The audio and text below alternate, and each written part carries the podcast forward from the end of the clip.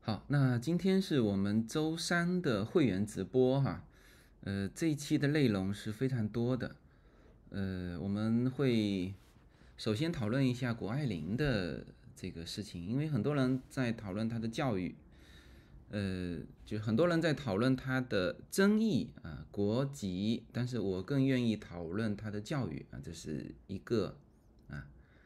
第二呢，就是我们从另外一个角度看一下乌克兰，嗯，现在乌克兰的局势有一点变化啊。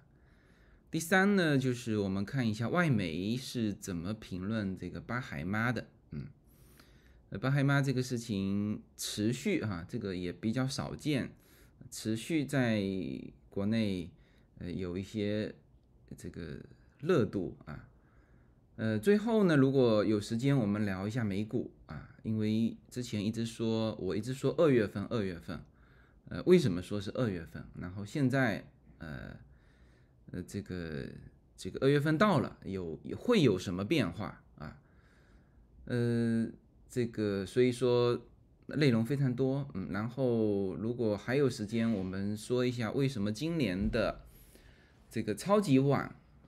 就是变成了叫加密网啊，加密网。好，那我们就开始我们这一期的这个会员直播哈。我们来看一下这一幅，嗯，对，这个，这个大家看到了，这个就是谷爱凌，她的英文名字叫 Eileen Gu 啊。在一般情况下，呃，就是中美这两边走的人，你去关注她的名字哈。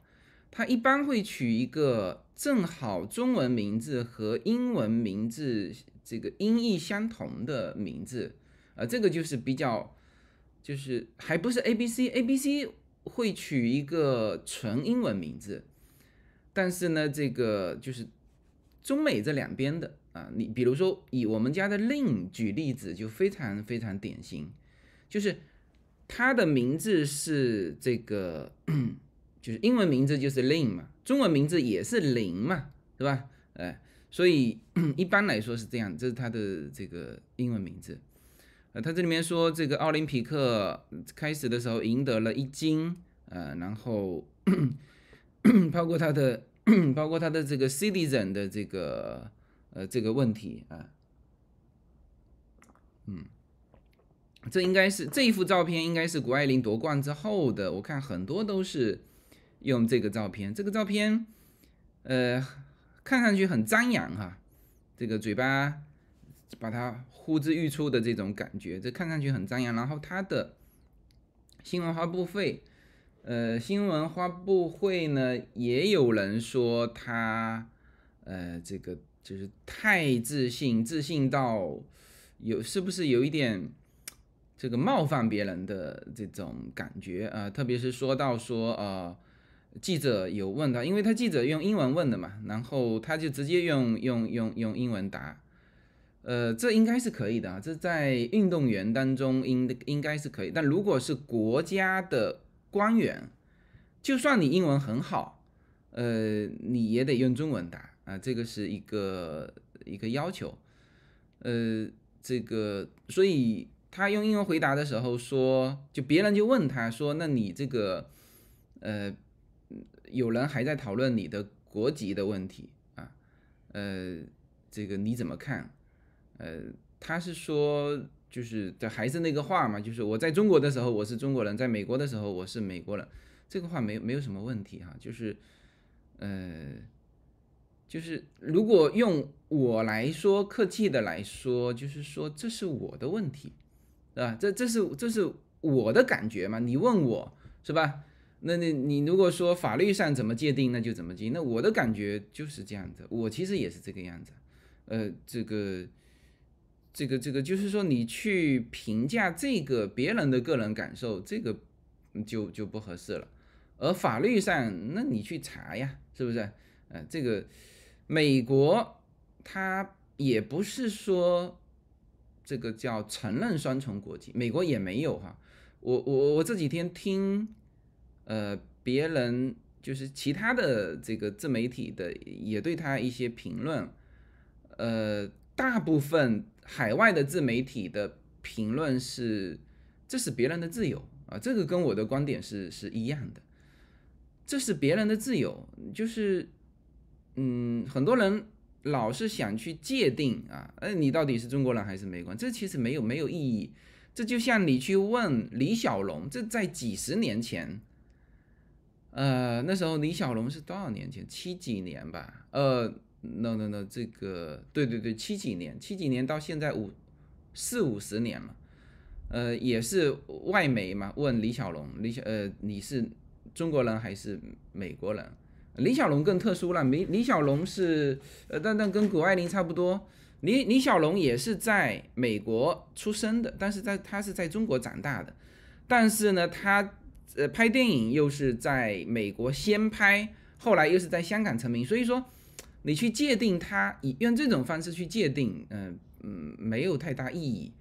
那再加上这个，就是特别是现在哈，现在呃两边游走的人就越来越多。呃，那你去界定这一块，其实真的没有没有太大意义，没有太大的意义。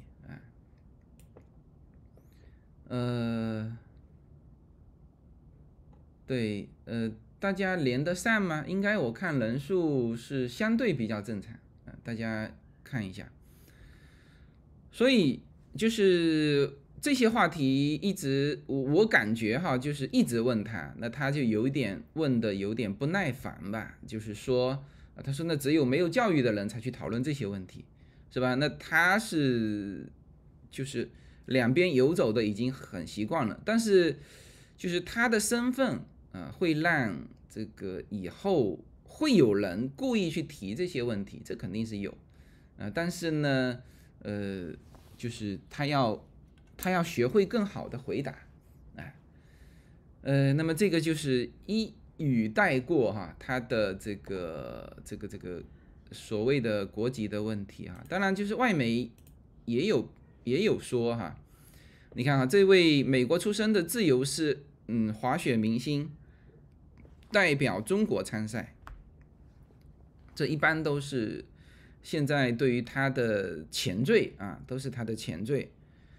嗯这个，你看啊，这个叫美国出生的自由式滑雪运动员谷爱凌，在为她的祖国中国而战，意外获得金牌。他在中国公众中引发了欢呼，但也引发了对他公民问题的新质疑。呃，等等等等，呃，这个他也就一语带过，后面就是讲他的，呃，就是讲他的这个比赛成绩啊。呃，数百名中国观众为谷的胜利爆发出欢欢呼声啊！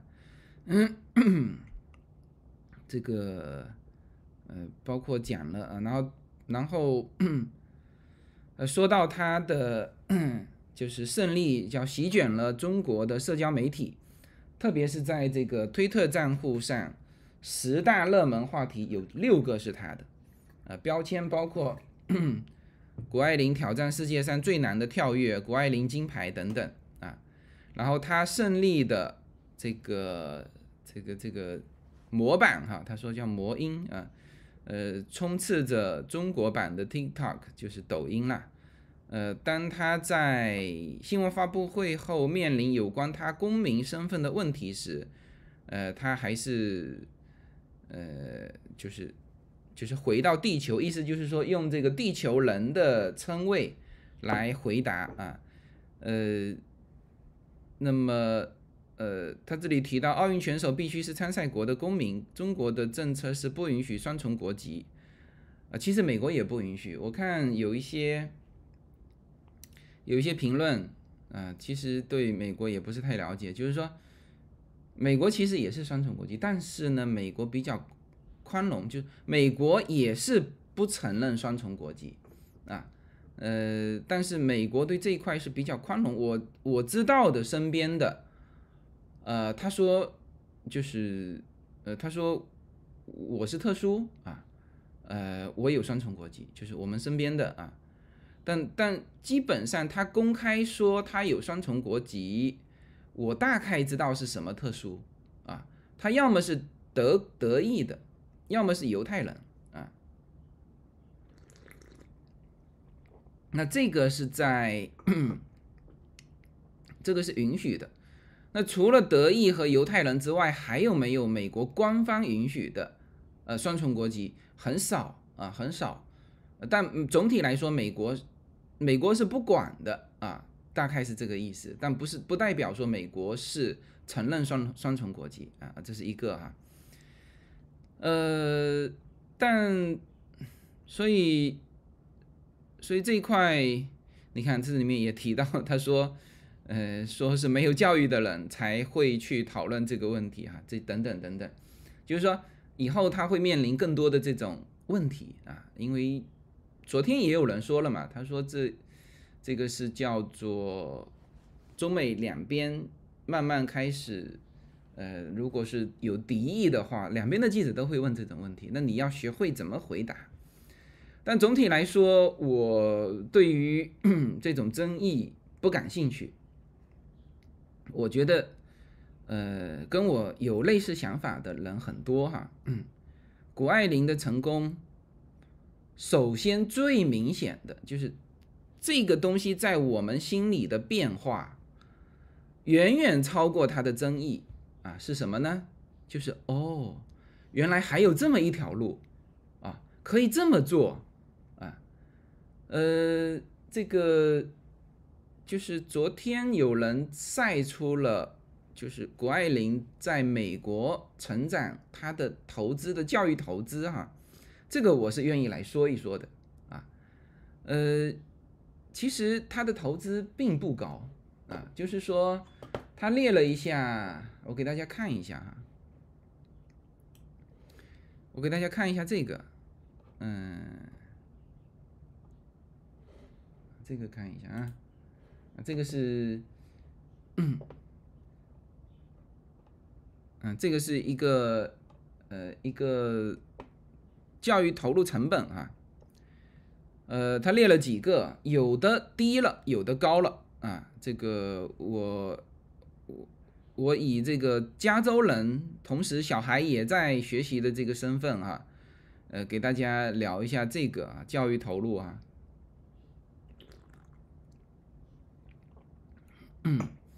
想了解美国的年轻人是怎么看股的身份的？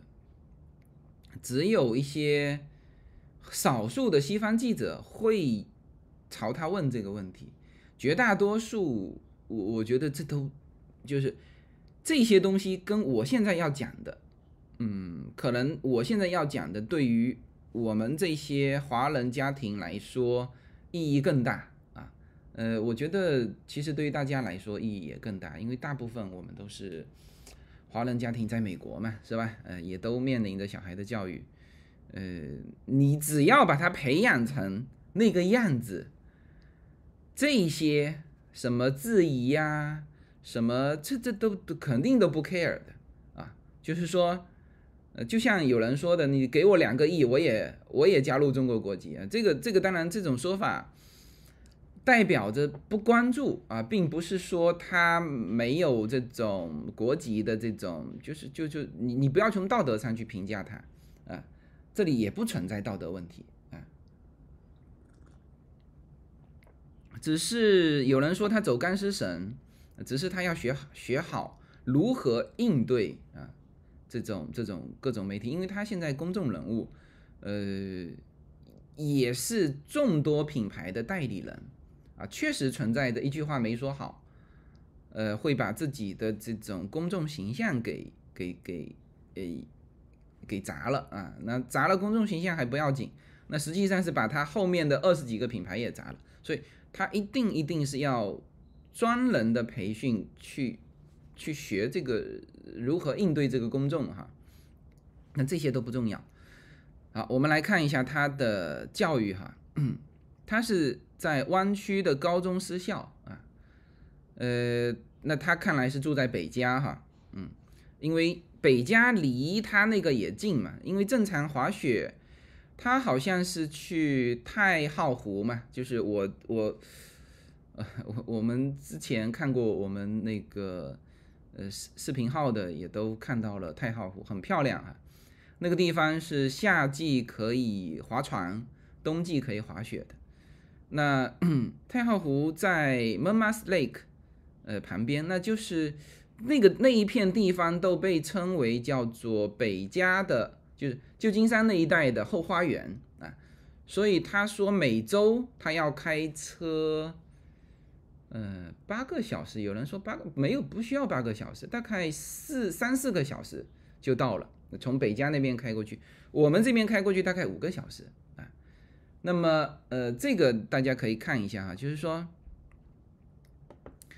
高中私校哈，这个一年学费是一点四万美刀啊，我还是切换过来啊，一点四万美刀。他说这仅仅是学费啊，不包括各种兴趣班。呃，什么 IP 课杂七杂八，一年算下来保守六万美元。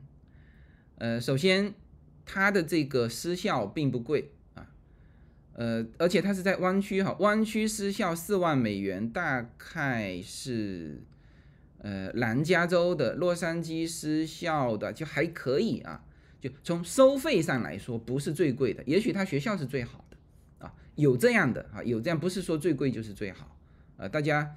呃，就是有一些你他是要考的啊，你如果是呃有很高的门槛，他未必呃这个本身学费很贵，但是呢，他的捐款可能很贵啊，这个这个都呃大概就是这么一个样子啊，这加州的水平，呃四万美刀一年的学费在湾区这是普通的，呃我我大概告诉大家一下在。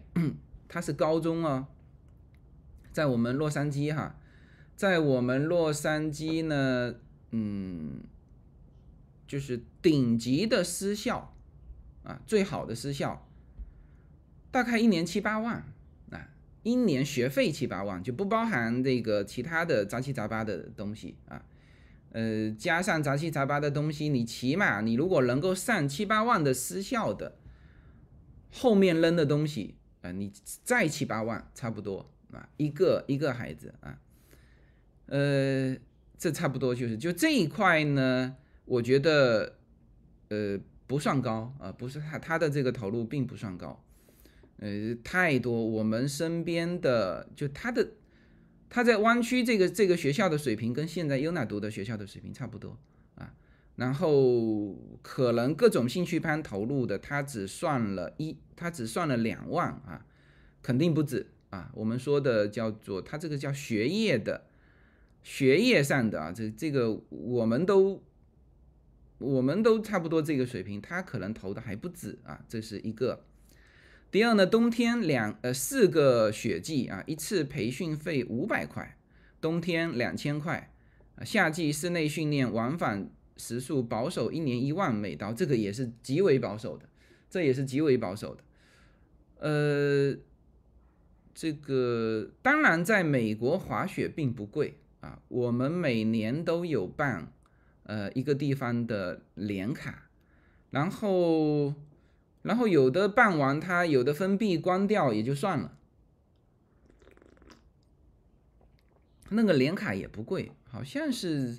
就我没有印象啊，没有印象，大概就是就是几百块吧，呃，就是就是到那个雪场，它的那种年费，然后你装备当然是自己带，如果装备自己带，就不要去那边租嘛。这个基本上就是专业级的肯定是自己带的。我们小孩也学滑雪，但是呢，因为小孩的脚不断的在长，特别是。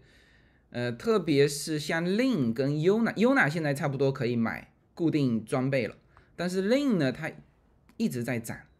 但是你你不是说这个这个滑雪的装备要换，全身装备都要换，头盔呀，这个当然头盔可能会戴的久一点啊，护目镜，这个全身的装备你都要换。所以就是国内我看跟国内的人议论说，哇，他说这个冰上项目。好贵，什么？如果是玩冰壶，要十几万美元的设备。我在想，十几万美元设备，作为这种兴美国的孩子兴趣培训等于说，是一件事情吗？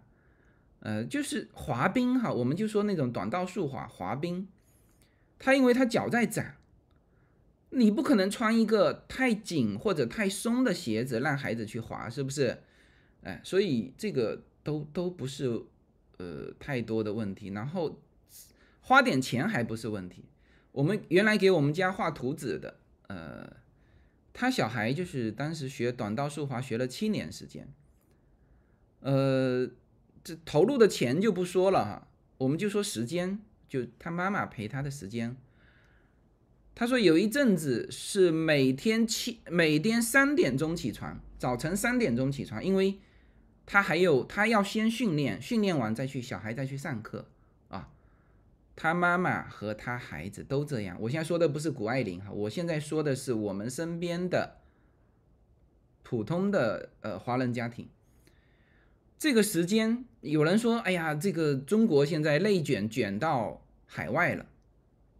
呃，就是从我自己的感受来看，好像有这么一点感觉，因为原先小孩小，大家也都很轻松，是吧？每周五下午跑去迪士尼都很轻松，但是现在随着像优娜，她的这优娜现在是全家最累的，她每天上课，每天要这个功课要做到。十点半到十一点，这都是正常的。呃，我我我我现在要就是带他去高尔夫球比赛嘛，他跟那个比赛之前要先在网络上他自己要做一个就是笔笔试啊。他说他没时间，呃，五分钟都没时间啊，就是，然后就是我说那你怎么会五分钟都没时间？他妈妈说：“你这周肯定他没时间，为什么？他这周要参加一个斯坦福大学举办的呃全美的一个辩论比赛，呃，这这个比赛单单报名费五百块啊，就是就比一场，就比一场。呃，他其实每周都参加比赛哈，每周都参加各种各样的比赛，呃，所以说你你说这个什么什么培训费五百块，冬天两千块。”保守一年一万刀，呃，这个明显不够，这明显不够啊。好，那他说这个其他的兴趣班啊，芭蕾、钢琴、射箭、骑马、攀岩啊，对，这个都是，这都是他秀出来的啊。他说一周按照两次算，一年两万刀美元，呃，差不多啊，因为你这得你这得看哈，因为小的时候会比较多啊。他会晒出小的时候啊，比如说攀岩、骑马啊，呃，小的时候会比较多。但是这个呢，随着年龄增长，会把这些慢慢都砍掉。你说现在按按照这个谷爱凌的，她几乎没有时间去训练其他的，这些都要在大概是几年级哈？呃，初中，嗯，初一、初二，也就是现在优娜的这个六年级、七年级所有的。什么芭蕾、射箭、骑马、攀岩、钢琴，通通必须达到最高级啊，就是就是人生巅峰，然后就放弃掉了。当然，我是说这个放弃不合适，就然后就变成你的业余了，然后进入这个这个这个叫做八九年级，八九年级的时候就开始要以你的主力，就是呃一个保留一个。啊，那你如果你的这一个，比如说 UNA 的呃这个这个这一个是 debate 的话，就是辩论的话，那他还要必须保留一个体育项目啊，这是必须的啊。那那就比如说是高尔夫球，那他也要必须去打比赛。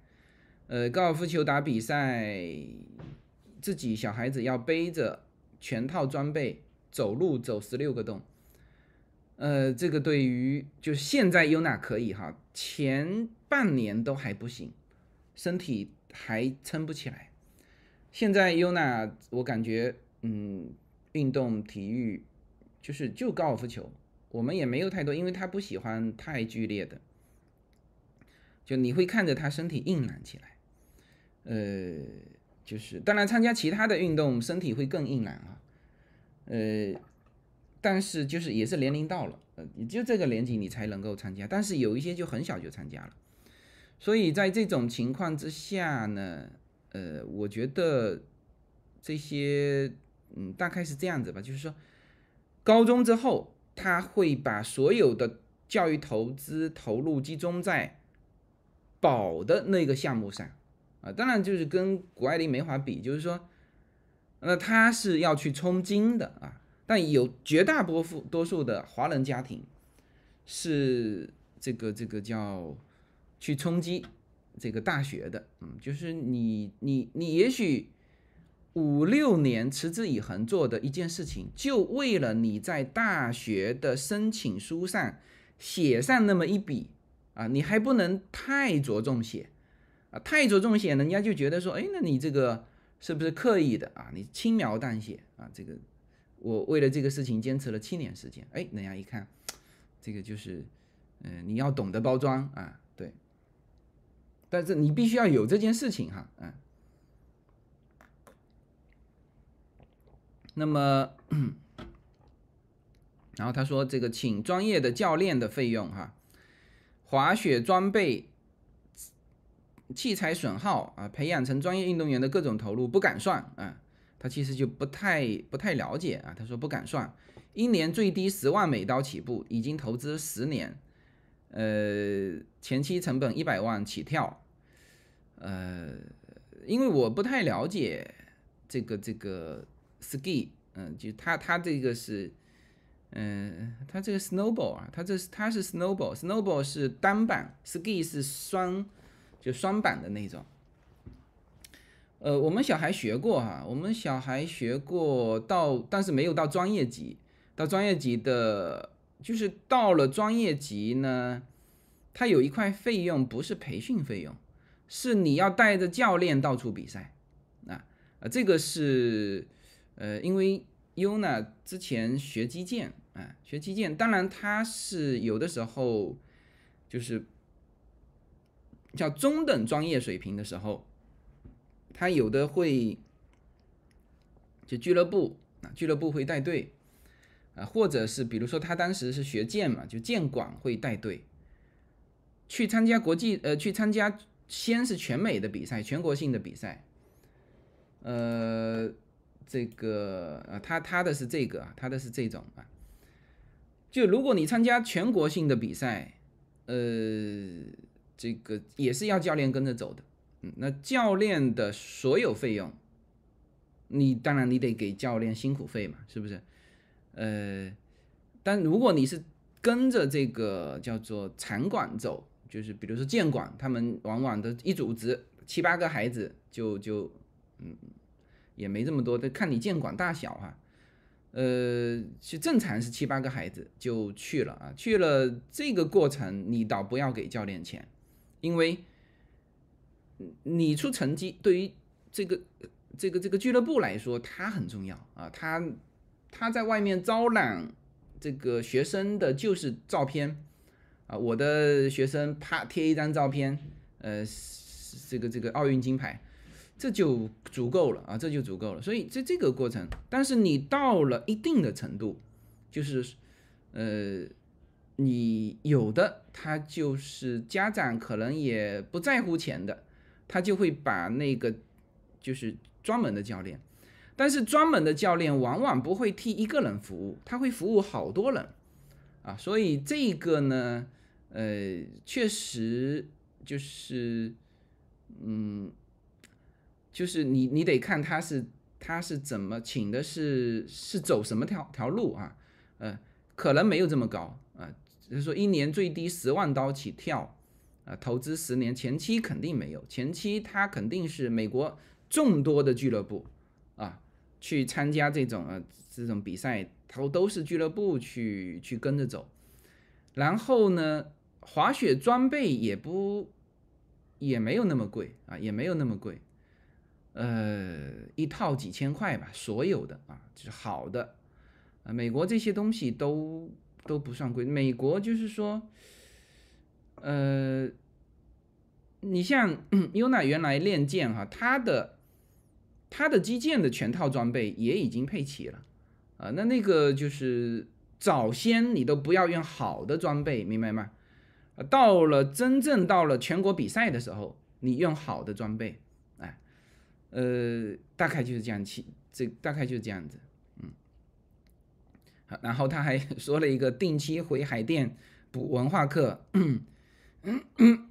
在中国补一年胜美国，呃，在中国补十天胜过美国补一年，嗯，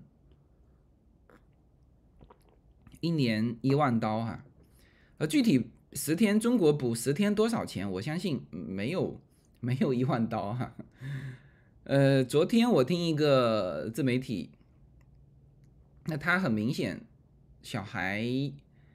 嗯，就是还没有还没有卷起来啊。我们说内卷啊，我他很明显他小孩还没卷起来，他就不太了解这些。呃，谷爱凌的 SAT，呃，一百呃一千五百八十分啊，满分是一千六百分啊。呃，所有的懂行的妈妈看到这个。都是说这是对的啊，就是要回中国补那个呃补文化课。它其实这里面补文化课呢，就是你当然就是说你比如说补补数学啊，也是嘛，是不是？呃，补数学当然不可能就不用去补语言了。呃，这个一般情况就是补数学。还有一个就是什么呢？很多这边的孩子啊。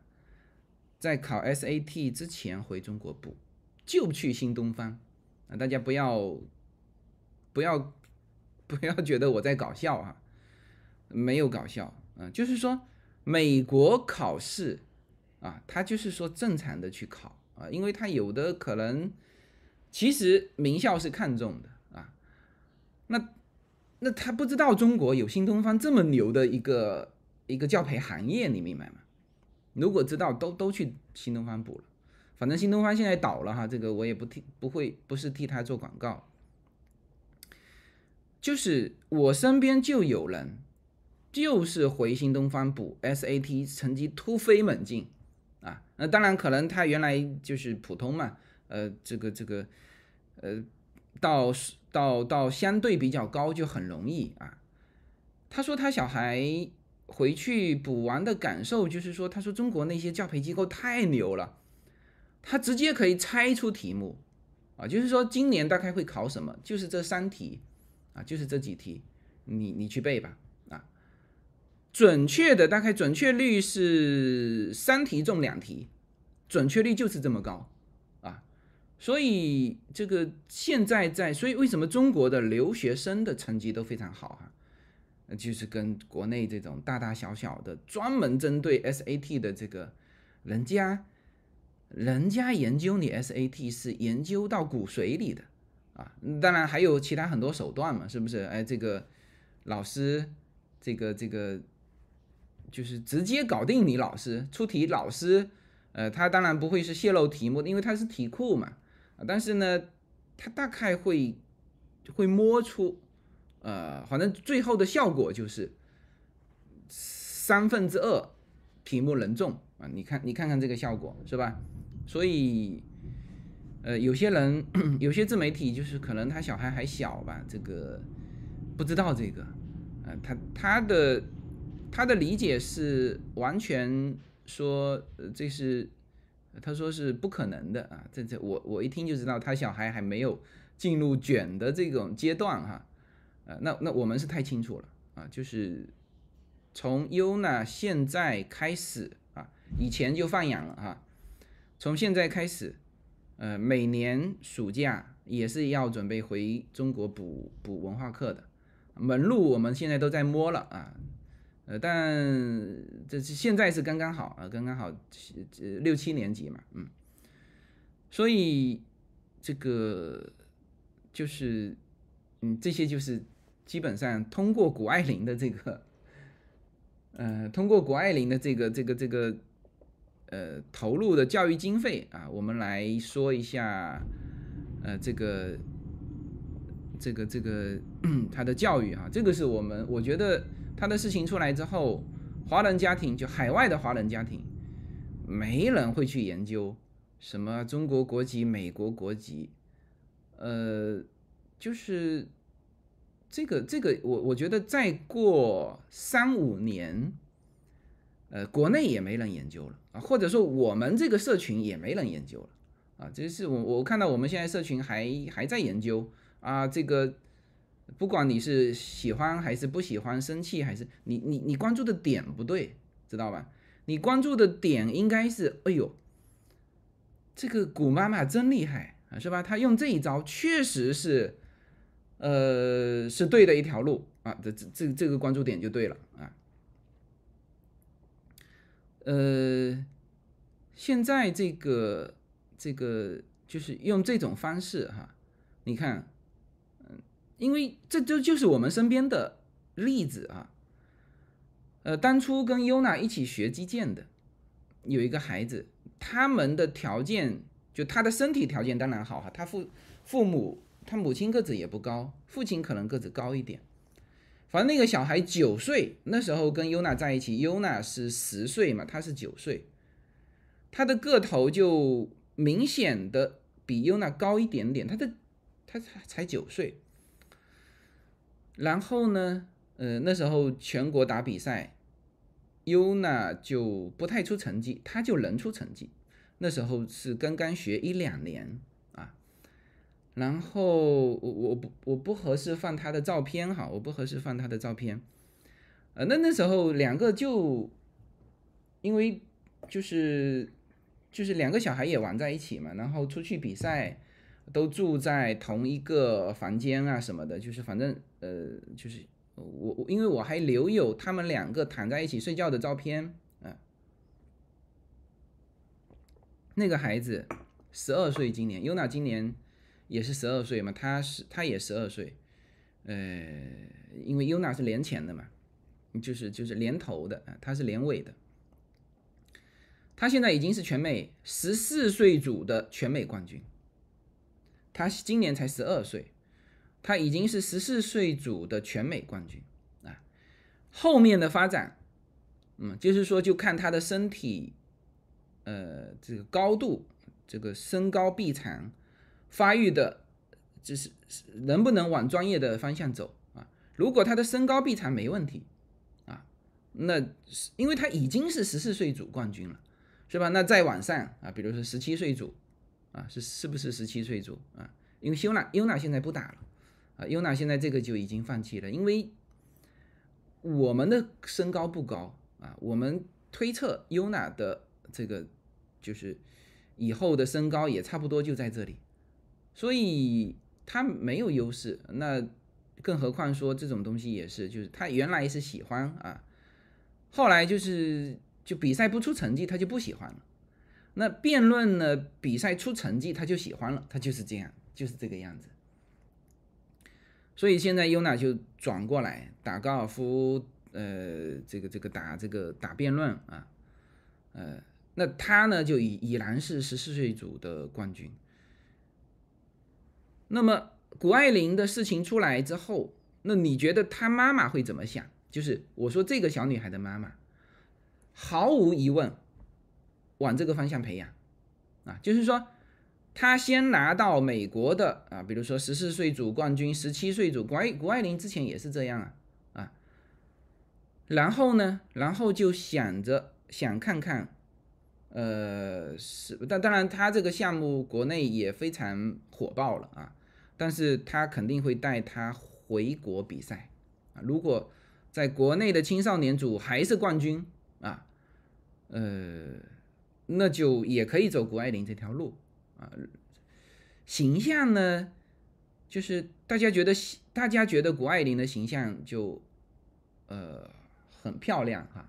呃，这个其实所有的新一代的年轻人的形象都都漂亮，身就身体素质是吧？整个出来的精神状态，美国没有孩子说走出来。呃，畏畏缩缩的，没有啊，都漂亮啊，啊，我我我觉得，呃，这个像跟优娜一起打比赛的那个十四岁组的冠军，那个小孩也很漂亮，也很漂亮。如果在这个长成是吧，十八岁、十九岁之后，个子高了，哦，那一定也是很漂亮的。所以，谷爱凌的这个例子，让所有的啊，在美。国这个学，因为在美国这是叫家庭的标配啊，你说谷爱凌投投这么多钱，那么多钱，我这个这他的这都是都是标配呀，不是说很很那个的。这美国是这样子啊，一种你当然就是说，呃，就是最普通的这个普通的阶级家家庭嘛，呃，你上不起私校是吧？那那就公立，公立也有很好的学校，也非常多。呃，你像哈佛是一半的公立生考入哈佛嘛，一半的是私立生。人家说，哎，那这个不是就差不多吗？私立只占百分之十几啊，公立占，有些人就以为说私立占百分之十几，公立就占百分之八九十，不是的，公立只占百分之五十几，但是它还有很多杂七杂八的学校，呃，教会学校啊，还有各种的那种那种学校啊。但是真正私立的，美国就占学生的百分之十几，占百分之十几能够考入名牌大学爬藤，能够是百分之五十，那这这比例当然是高的，你这不用说一分钱一分货，是不是？呃，所以就是你如果是普通家庭啊，他他他就是没钱，这个这个我我我要说一下哈，就大家要要知道哈。在美国是这样子，他上这个台阶，他不是只差一点点啊，他不是只差一点点。这就像有人说，在国内买车，或者说，嗯，就在国内买车比较形象啊，就是说，哎，你好像加一点点钱就可以上一个台阶。在美国，孩子投入教育绝对不是啊。你算一下，比如说你你正常算一下就。una 现在如果是在公立学校，我们这里是学区房啊，他上 WNA High School 是吧？也是满分十分的，是吧？一分钱不要花，K 到十三，呃，K 到十二就十三年，一分钱不要花。如果他在走公立的大学，UC Berkeley 呀，是吧？UCLA 现在都很好了，UCLA 去年超过了 UC Berkeley，是吧？原来。我们说 UCLA 是我们叫垫底的，就实在不济去 UCLA。呃，这个不是我我搞笑的哈，是大概十年前基本上就是这个样子。就是叶子的闺蜜，她们都是在美国读书的嘛。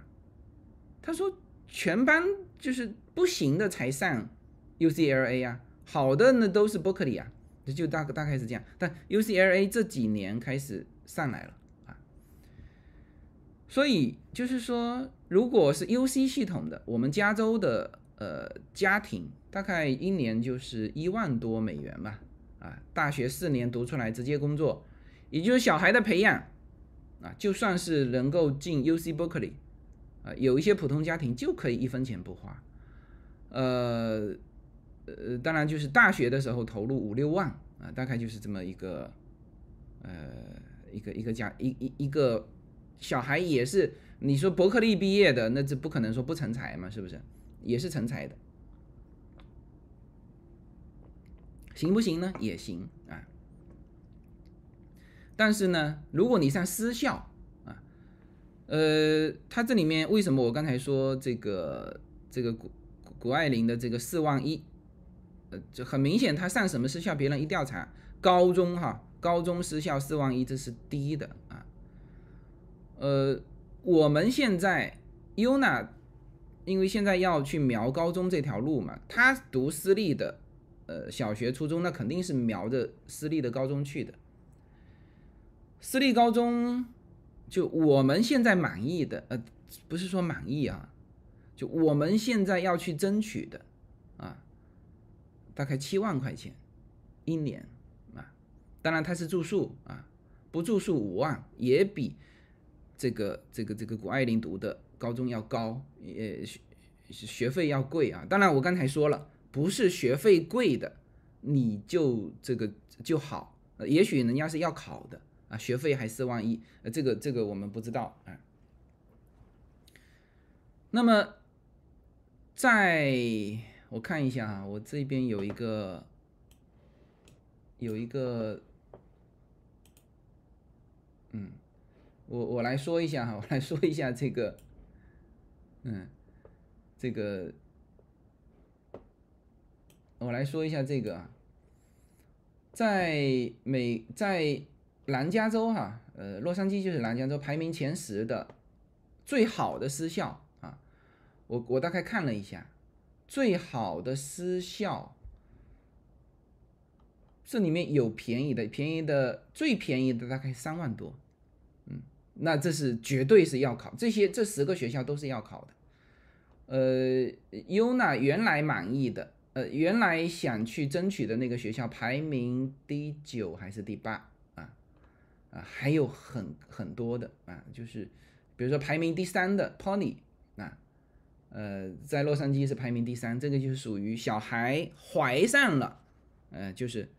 怀上孩子第一件事情不是去医院，怀上孩子第一件事情就是去 Pony，呃，帕萨蒂娜那边的男女混校啊，这个这个是我身边的胡瑞的典型例子啊。这个嘉宾我们应该下周就会把我跟他交流的关于投资方面的话题给呃给播出来啊。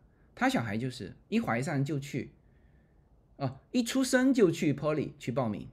因为他那个是就是就地就近可以报名的，他说你已经迟到了十个月，呃，那就是掐指一算，就是你一怀上就得去报名，这是这还是排名第三的啊，呃，这个，呃，那其第一当然就是哈佛，就第一就是哈佛西湖中学嘛，这个大家都很很清楚啊，呃，第第三第二是那个叫呃 Free Frinterice。啊，这个这个学校，第三就是 Poly，啊，然后，嗯，然后现在 Yuna 比较想，就是有点想法的，当然就是不见得那个是，是排第五的，呃，这个所所以这些学校都不不低的哈，呃，这些学校你看哈。四万起步哈，基本上四万起步到七万。我们可以看一下这个，这个是最昂贵的美国大学的 top。嗯，我们来看一下这个哈，嗯，啊，这个这个这个大家看得见哈。你看，除了这个芝加哥大学，这个学位呃学学费八万一。之后，其他全是七万多，排到一直排到二十，是吧？排到二十，你看耶鲁，耶鲁排十八，是吧？哎，呃，这这不是说最好的哈，是最贵的啊。哈佛，哈佛也排第三嘛，最贵的哈，它是学费最贵的，七万多，看到没有？嗯，这个这个你就会发现，我们原来说砸砸锅卖铁，小孩考进呃好的学校。砸锅卖铁去，呃，去去筹这个学费。其实你如果钱，特别现在很多呃华人家庭的孩子，他是从私立校就开始，他是从私立校就开始，啊，所以这些是叫做什么？叫做就谷爱凌的事情出来，基本上华人家庭关注的点是什么啊？这就跟大家。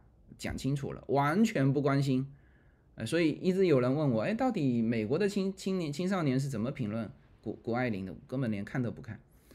就是说，你你最好你不要你评论这个事情的时候，我我现在发觉有些人评论就是还是比较消极的评论，就是说，哎呦，他这个又是美国国籍，又是中国国籍，这个跟你没关系，是不是？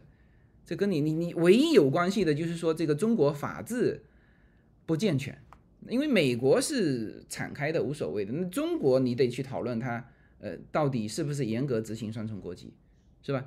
呃，当当然你讨论半天，你发现跟你也没没关系啊。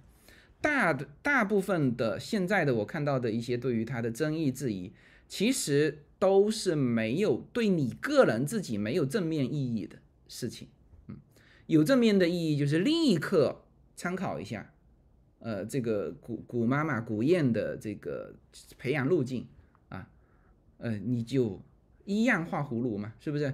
哎，既然中国可以接受从美国回去代表中国的呃参加的孩子以后会越来越多，对吧？这是一条呃很，这也是国际化的一条路啊！大家都不要去学的说哦，那这个我们中国培养的孩子怎么办？呃，不是挤占了他们的空间，这个也也也不是我们关心的，也不是我们关心的，是吧？你但凡你只要能够培养成国际冠军，是吧？呃。我我们当然有人说这你这很功利，这也不功利啊。这对于从孩子的角度上来说，我能够把他往好的方向培养，和不往好的方向培养，那当然应该是把把他往好的方向培养。有什么办法？是不是有什么经验？有什么呃有什么可分享的？人家古妈妈一直在分享，是不是？呃，你去你不去讨论这个，去讨论说。国籍问题，这这这跟你半毛钱关系都没有，哎，嗯，自由军是不是被谷爱凌的成功刺激到了？呃，我还好，因为我们家我是不太鸡娃的，嗯，叶子相对比较卷啊，相对比较卷，他其实以前也不卷的啊，然后就是你小孩到了这个年纪。你就开始卷了啊！这个这个话题，我和行止由心的那个主播知道啊，也也说了一期关于这这方面的话题，大概会放在下下周播吧啊，这个大家到时候可以去关注啊，哎，呃，好吧，这个这个这个话题是今天的主要话题哈，大家不要不要说那个，嗯，这个话题太长，这就是我我今天想讲的主要的话题，嗯。来，我来看一下大家，我扫一眼吧。大家的题目，哎呀，算了，大家的大家的这个呃评论我就不说了，大家反正也都看得见啊。我直接进入下一个主题，好吧？呃，下一个主题是这个乌克兰，嗯，乌克兰，嗯，这个大家可能感觉这个从从华人的孩子教育到乌克兰。呃，跳跃会比较大哈。对于我来说，跳跃一点都不大。为什么？因为这周末这个斯坦福大学的辩论的题目就是这个话题，就是这个话题。呃，最近这个都是都在围绕这个话题。我们来我们来看一下，我们为什么说从另外一个角度？嗯，我看到了一个。我看到了俄罗斯国家对于这件事情的宣传，或者他们的报道啊，叫做普京称西方正在煽动俄罗斯与乌克兰开战啊，这是许多俄罗斯人同意的啊，呃呃，这个这个很有点意外哈，这个角度哈，就是说我们所知道的。就俄罗斯和乌克兰的问题，就历史问题，大家都都知道哈。这个原先乌克兰就是苏联的，后来苏联解体之后，这个乌克兰分裂出来。但是乌克兰对原来的前苏联就非常重要啊，军事位置啊，包括那边还有一个很重要的黑海舰队的港口在那边，克里米亚是吧？那后来其实俄罗斯都已经达到他的目的了。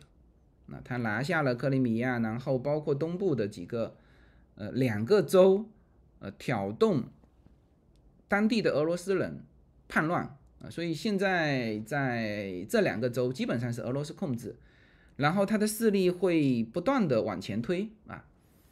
乌克兰是欧洲第二大的国家啊，欧洲第二大国家，所以，嗯。对于整个欧洲来说，对于欧盟来说是非常重要。对于它的安全来说，那原先就是说，我们的感觉是，就是俄罗斯在进攻啊，它不仅进攻，而且已经侵略了。除了拿下克里米亚周边的，还有那两个州，它的实际控制之外，呃，它还在渗透啊。然后乌克兰就当然很担心。很担心呢，他就希望北约能够来，嗯，所以，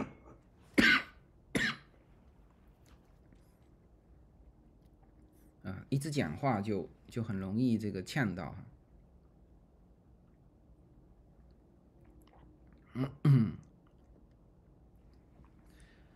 呃，所以呢，这个大概我们原来的感受是这样的，嗯，那我们来看一下俄罗斯的报道，嗯，普京称西方正在煽动俄罗斯跟乌克兰开战，嗯，你看哈，这个他举了一个研究生，俄罗斯的名字就很长，我就不读了哈。他说和许多的俄罗斯人一样，嗯，这个。这个研究生叫什么什么什么伊娃啊？希望俄罗斯跟西方目前在乌克兰问题上的对峙不会爆发成一场全面战争。那如果真的爆发了战争，这位二十四岁的年轻人确信一件事情：这不是俄罗斯的错啊。他说：“我有一种感觉，有人试图挑唆俄罗斯啊。”这是另外一个人哈，呃，这个。啊，就是就是他，他是正准备成为一名小学教师哈，呃，看来是读师范的。他说：“我不明白这个对谁有好处，但我觉得这对美国有好处。”俄罗斯总统普京表示，西方列强正在煽动莫斯科攻击这个乌克兰。他说：“美国及其盟友对基辅的军事支持和在黑海上的军事演习正在威胁俄罗斯的安全。”莫斯科已经在俄罗斯边境集结了十万名士兵，嗯，这种感觉大家比较熟悉哈，就是，哎，怎么会？就是他说是，就是他集结军队是是为了应对这个呃威胁啊，应对威胁。西方反驳说，呃，俄罗斯正在非法侵占苏克兰。呃，乌克兰的一部分，他正在为侵占东部的工业区，呃，俄罗斯代理的军队提供武器跟资助，这都已经提供多少年了？其征兵的目的是为了迫使乌克兰重返莫斯科的势力范围。嗯，呃，由于克里姆林，由于克里姆林宫在长达一年的镇压异己之后，呃，又压制了俄罗斯的政治反对派。因此，几乎没有声音可以挑战普京先生的强硬信息。嗯，某个人当时去俄罗斯访问的时候说，非常非常的欣赏普京哈。呃，他说我跟你其实是差不多的啊。这个大家可以根据民意调查和分析人士说，这是赢得俄罗斯默许支持的关键。嗯，俄罗斯俄罗斯的人口因 COVID-19 的流行和经济。停滞而疲惫不堪，这个大致交代了一下俄罗斯的状况哈。呃，那么这里这后面就是总体来说是指责华盛顿，叫电视是指责华盛顿将乌克兰人带到了中央情报局进行这个军事训练，呃，并且向乌克兰派遣雇佣军，啊，等等等等，就是就是列举了。几宗罪吧，啊，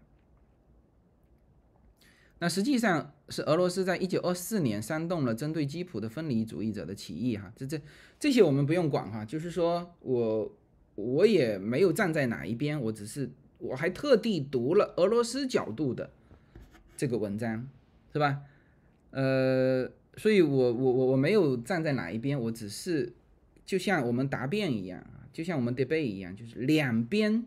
的观点我们都看啊，呃，你看哈，这个他说乌克兰正在被致命的武器抽动，陷入一种大规模精神病状态，而俄罗斯则视为主要的侵略者。这个是这个是乌克兰人说的哈，这是乌克兰说的。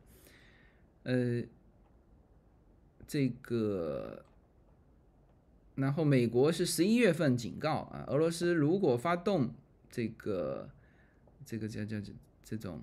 叫假旗行动，假旗行动就是你，你实际上你是支持那个反对派的那个武装的话，呃，那么就会给予制裁，啊，就会给予制裁。那么这就是现在的一个一个原因哈，嗯，那么这个话题我们之前讨论过哈，呃，今天再把俄罗斯这个角度加进来，我们再来感受一下，我们再来感受一下。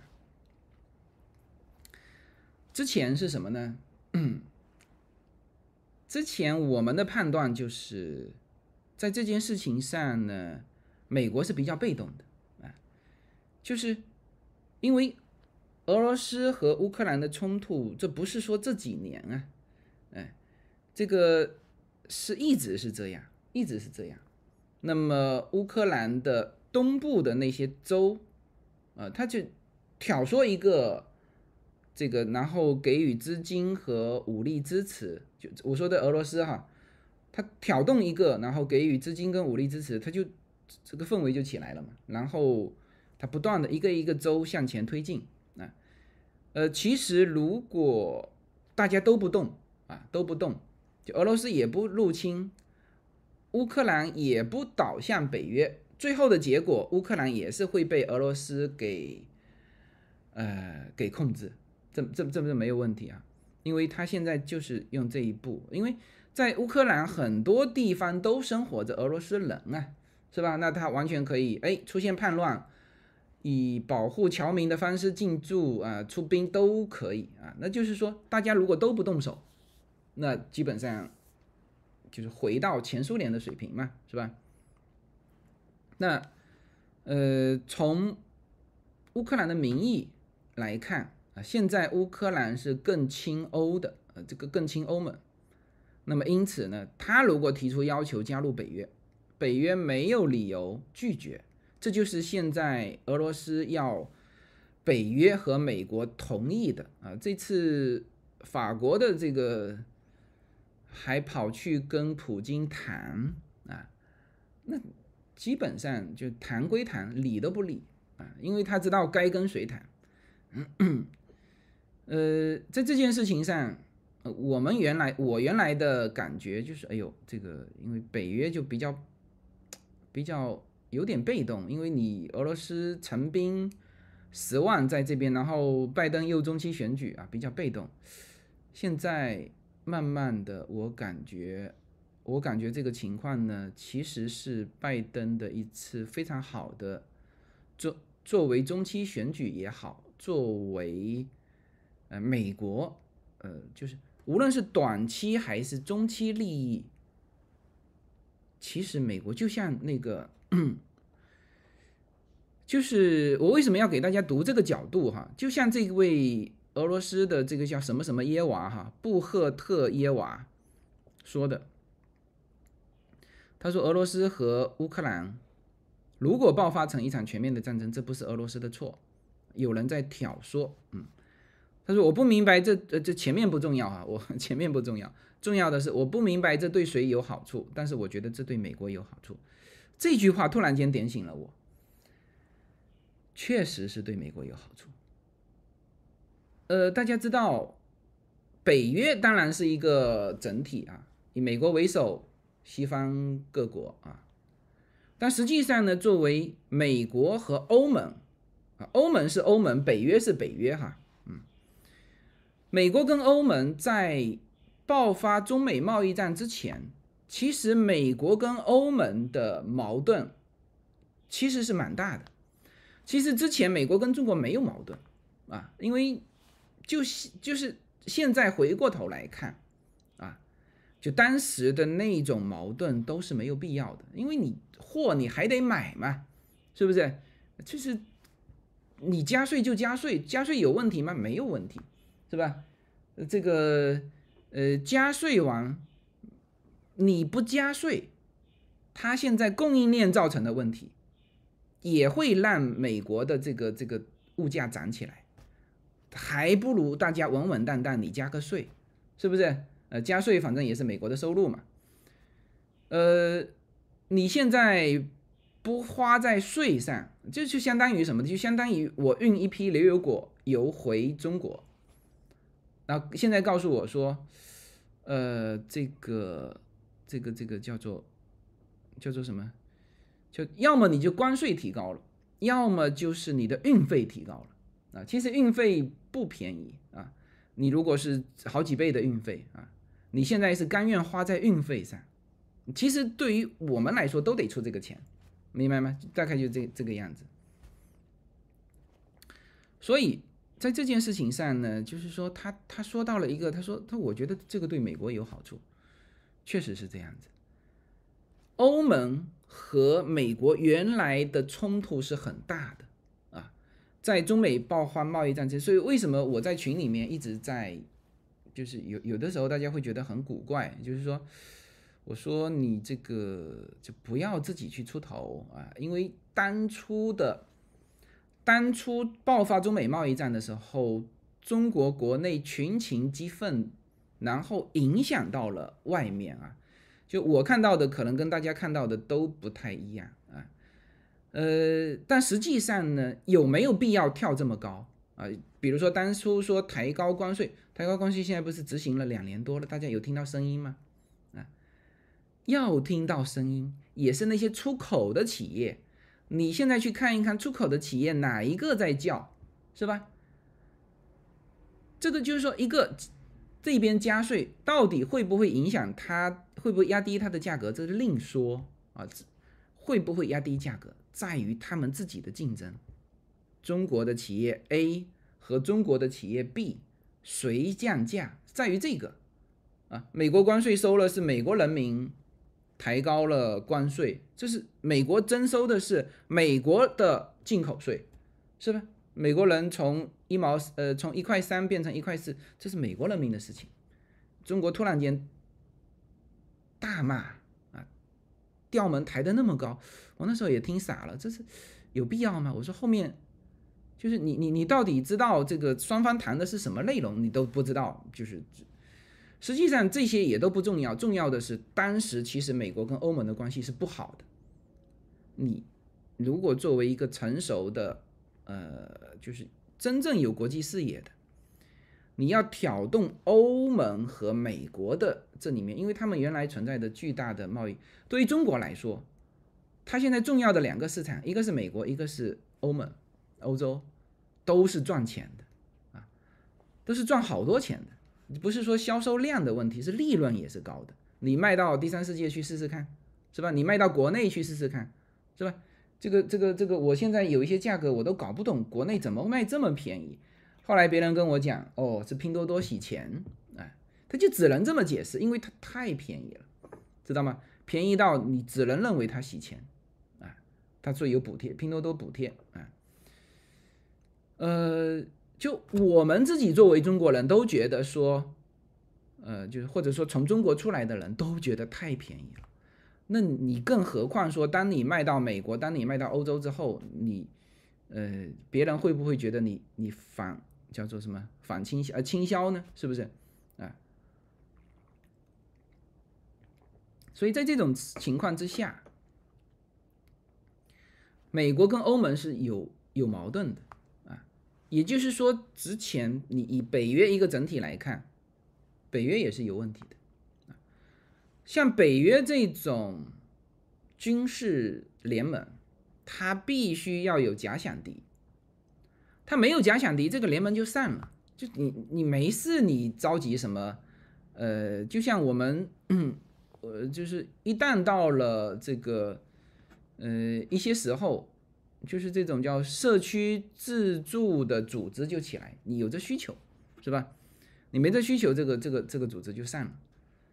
那。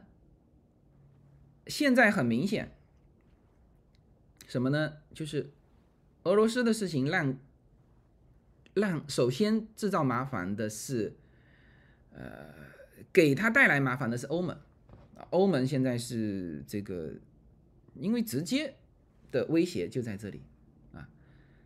呃，欧盟现在非常麻烦，呃，所以之前德国是一直不不发出声音的，因为德国的。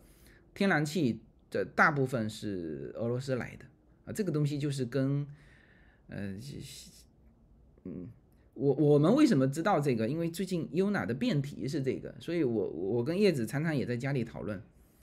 呃，叶子说德国为什么不为什么反对？德国是在欧盟这边，他为什么反对？我说你去看一下德国的这个这个国家的这个呃，是以什么为主的？人家是以工业为主，需要这个呃这个这个燃油，是不是？那法国为什么？法国今年是轮值主席嘛？法国为什么敢说？法国是以轻工业为主，是文化为主，是吧？那其他国家是以投资为主，就是德国。德国有点，德国是欧洲的这个这个制造业中心啊，就发动机啊。那它发动机如果没有油，那当然它得考虑嘛，是不是？其实之前一直是属于这个情况，就美国跳得很高。我那时候还在想，哎，我说拜登，我说第一，当初呃这个乌克兰人没有说俄罗斯入侵。俄罗斯也没有说俄罗斯入侵，为什么美国一定要去说俄罗斯要入侵乌克兰？啊，呃，呃，这当然就是说原来有存在一些问题，已经入侵了，但是美呃，但是呢，就是俄罗斯没有以呃，就是制服的形式啊，就以当时中国那个志愿军的形式，呃，参与到乌克兰境内的叛乱势力的这种作战啊，这个是有。但是以以前都不提，为什么现在提啊？呃，那么实际上呢，这件事情搞成现在这个样子，欧盟全面倒向美国啊，就是或者说北约体里面的就是全面。昨天德国跑来见美国，说我们和美国的立场一致，绝对什么什么支持啊，呃。就这个事情，其实对于美国来说，啊，这团火如果烧起来，怎么烧也烧不到美国这边啊。呃，但是呢，对于俄罗斯和对于欧盟，欧盟会更依赖美国。对于俄罗斯来说，他现在也很难办，就是他现在基本上，我的判断，俄罗斯还是撤军，还是撤军，找一个台阶撤军。为什么？因为这个事情，他现在也意识到不对了，就是说这个事情，哎，就我本来想干这件事情，呃，我本来是吓唬一下你，就我本来是只是吓唬一下你，所有人都看得出来，我只是吓唬一下你，就是说全面入侵乌克兰这种，乌克兰是两千万人口，你没有个一百万的兵力，你是根本控不住的，是吧？就是人家把所有的历史上的真正全面入侵。你就是靠人数嘛，你全面入侵也靠人数的，你得你得接上，你得站人吧，是吧？不然的话，你这完全覆盖不到的地方，那你覆盖你就得一百万以上。那你现在总共才十万，十万跟一百万的差别，呃，是明显不够的啊。就说，你比如说你已经九十万，嗯，那差一百万那就还行，后面再增兵啊。你十万跟一百万是不是一个级别？所以，呃，从这个角度上来说，没有所有人都知道是吓唬一下，嗯，但是呢，有人就把这种吓唬说成你真的，啊，就是说打架的时候，就是我只是吓一吓你，但是你的那一榔头真的盖下来了，那我就足够怀疑，其实是你想打我。啊这这这这这种猜测就出来了，这种猜测就出来了。所以在美国，在这件事情上，我觉得突然间意识到，啊，这是拜登在中期选举的仅有的机会，看他能不能抓得住，看他能不能抓得住。这个老年痴呆呢，就是就是他还是精力不够，嗯，年纪大了之后呢，就是说他每天真正。呃，思考跟身体能够支撑活动的时间就少了。呃，他的你看，拜登的这个外交，他连外交发言都很少，不像以前川普天天开记者招待会。呃，疫情的时候天天开，所以我们那时候就在想，哎，我说为什么这两个人只差两岁，差一岁多两岁嘛，就感觉精力差这么多啊。这个，所以这是他的机会。那所以我们从这个另外一个角度来看这件事情，看看这件事情呃，这个会有什么发展？会有什么发展？嗯，嗯，这个啊，美国真好，可以直接骂总统，不怕突突啊。是啊，我们不仅可以直接骂总统，我们还可以直接说我们希望他下台。啊，我们希望他下台。呃，这个呃，可以写一个海报贴到我们家门口。啊，这都没问题。嗯，好，那么这个是就乌克兰的这个事情。啊，这个事情呢，目前看，俄罗斯是准备撤军了，乌克兰呢也开始跳出来啊，说我我们不怕。啊，然后呢，德国也开始急急忙忙的找美国了啊，这都是。就这件事情的主要的当事人想缓解的迹象，但是美国想不想缓解呢？呃，我觉得他可能不太想，他可能不太想。所以这种地缘政治啊，你完全也可以理解成，就是在在后面的这个人，他其实是希望更乱的。那因为。呃，乱了之后呢，你们互相之间这个，你你都得依靠我啊，所以这个是俄罗斯的角度来评论这件事情，我觉得也不无道理，呃，我觉得也不无道理，嗯，OK，好，那么这个是俄罗斯的事情，来，我们来说一下三孩妈哈，嗯三孩妈，嗯，呃。看一下啊，哎，啊，嗯，我我把它调出来，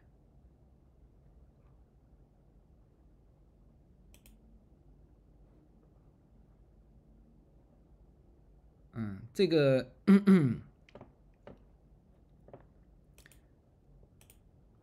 这个是一个就是外媒的报道哈，呃，就是中国的这位呃这个这个这个妇女啊，在之后，然后问题是怎么样从两千迈尔的从他的家乡两千迈尔能够走到那个地方啊？走他他他拍出这个这个山村哈，现在这个山村是进不去的，这是在呃这是在这个江苏北部的一个。一个山村啊，呃，是很穷的地方，这很穷的地方，嗯，我们来看一下这个他们的报道哈，嗯，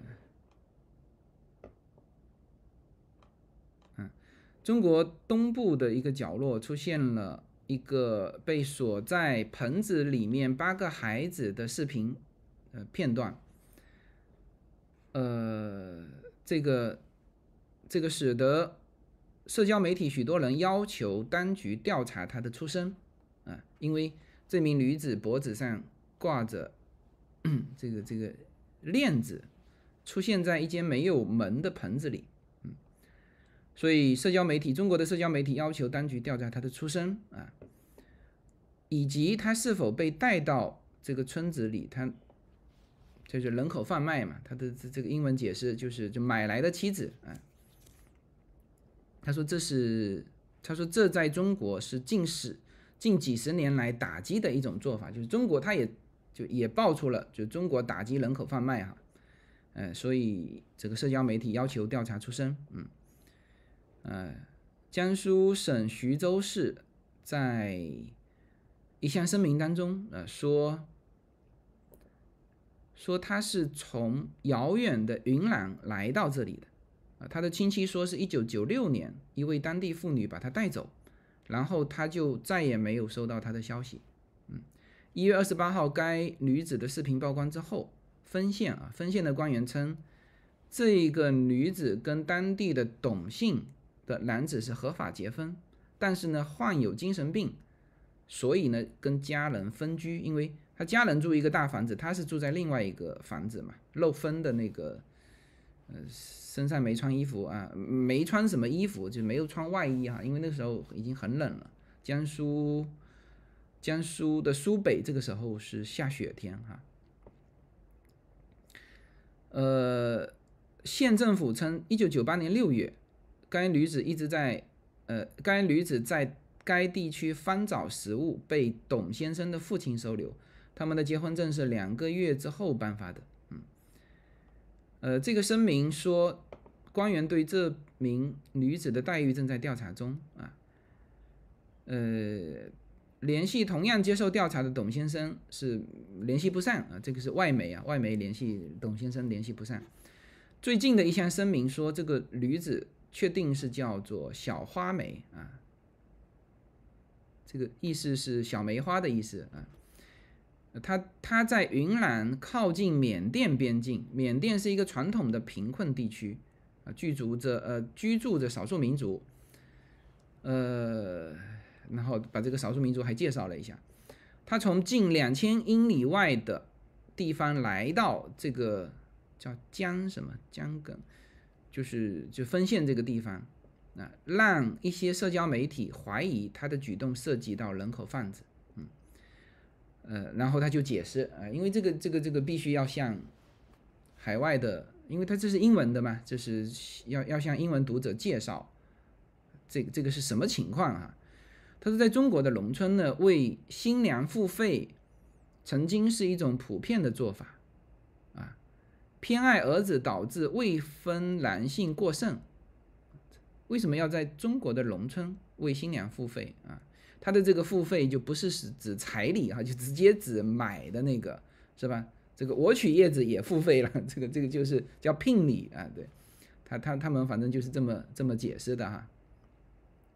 他说：“这在农村地区是非常普遍的，啊，这种婚姻中的女性往往来自中国贫困的边境地区，啊，根据《华尔街日报》调查的法律文件，二零一三年到一九年期间，啊，至少有十一起涉及贩卖妇女儿童的案件提到分县的刑事判决书，啊，呃，这个真实的这个肯定远远不止啊，但是呢。”提到分县的刑事判决书，刑事判决书，也就是说，这就是抓到人了，然后被解救回去的，估计十一起，多数的案件涉及到被描述为精神病患者的妇女，嗯，这就对了。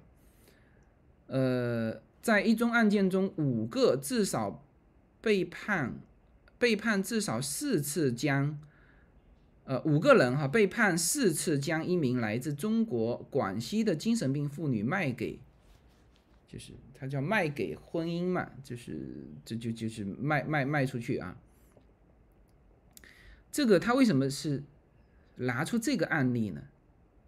因为现在那个巴海妈的官方的解释还是什么呢？还是说这个这个。就还是说他是精神病患者，就结婚之前就是精神病患者。但是，他从这十一起已经被判决的判决书上来说，就是说这十一起当初也都是说精神病患者的妇女，也都是这么说的，就当地就是这么说的啊。但是呢，这十一起判决很明确是贩卖妇女。嗯，大家听得明白哈，听得明白哈，啊，所以这个所谓的精神病被放运两被呃，就是自己走了两千多公里到了这个地方，这个明显是不不合理的，嗯，这明显是不合理的。那么在中国有偿提供女人结婚，长期以来是违法的，但是到了二零一五年，为了妻子支付。金钱才成为刑事犯罪啊，最高可判三年。这就是那个罗翔说的，就是买一个女的，呃，要判多少年？三年以下有期徒刑。然后呢，罗翔还没讲出二零一五年之前是什么情况。二零一五年之前看来连刑事犯罪都不是，就是买一个女的啊，连刑事犯罪都不是。你看他这里面说的非常清楚，二零一五年之后为妻子支付金钱才成为刑事犯罪，最高可判处三年。三年是什么概念？就是像罗翔说的，二十个癞蛤蟆，三年，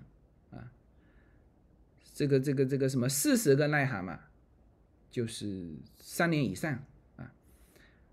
他的这个三年啊，就是说买卖买这个妻子，就是买买一个是三年，买两个也是三年，叫数罪不可并罚。那这个这个我们读法律的是很清楚这个事情所以呢，呃，周一他的这个声明表示。这个江苏调查组根据这对夫妻一九九八年，嗯，申请的这个呃结婚登记的地址，前往小花梅的云南老家，哎，这个我调到这边来哈，这个亲属告诉当局，他是九四年，嗯，在跟。在云南的另外一个城市跟这个一名男子结婚，九六年离家返乡出现什么异常？这说的是调查组的哈。然后调查组当地一名三姓的村民，就是就是现在这个人其实找一找啊，是他将小花妹带到小花梅哈带到江苏，嗯，这个这个人现在找得到哈。现在所有的官方的都是一说这个人说的，三女士说的啊，然后呃说他母亲让他带去江苏治病啊，就是他的这个逻辑是，他本来就有精神病，他母亲让这位三女士啊，这个带他到遥远的江苏去治病。然后并找一个好人家结婚，到底是治病呢，还是带去结婚呢？是吧？呃，所以这个就是，但他反正目前就是这么个说法。呃，三女士说，两个人乘车到了江苏，他们到达之后，他就他就看不见小花梅了。声明说他没有通知警方和家人，当局正在调查。这这这这个这个整个声明呢，就是。就这个，如果以后这件事情如果就这么相信了哈，我觉得这个社会怎么讲呢？就是那种，就是我知道你知道，啊，嗯，而且然后你知道我知道你知道，嗯，然后我知道你知道我知道我你知道啊，这就就这种这种这种环境，就是大家都默认，大家都默认，因为什么呢？第一，治病要从。他们很穷的人啊，他在云南边境是一个穷困的家庭。这个地方啊，我我们先以这个官方的这个说法，就是这个地方能够跑去江苏治病啊，不在当地治啊，就就有精神病啊，当地县城镇里面可就是说治不了，那你起码说去昆明啊，而且那个。当地就是他们家就不像能够支撑他去治精神病的。中国多少精神病患者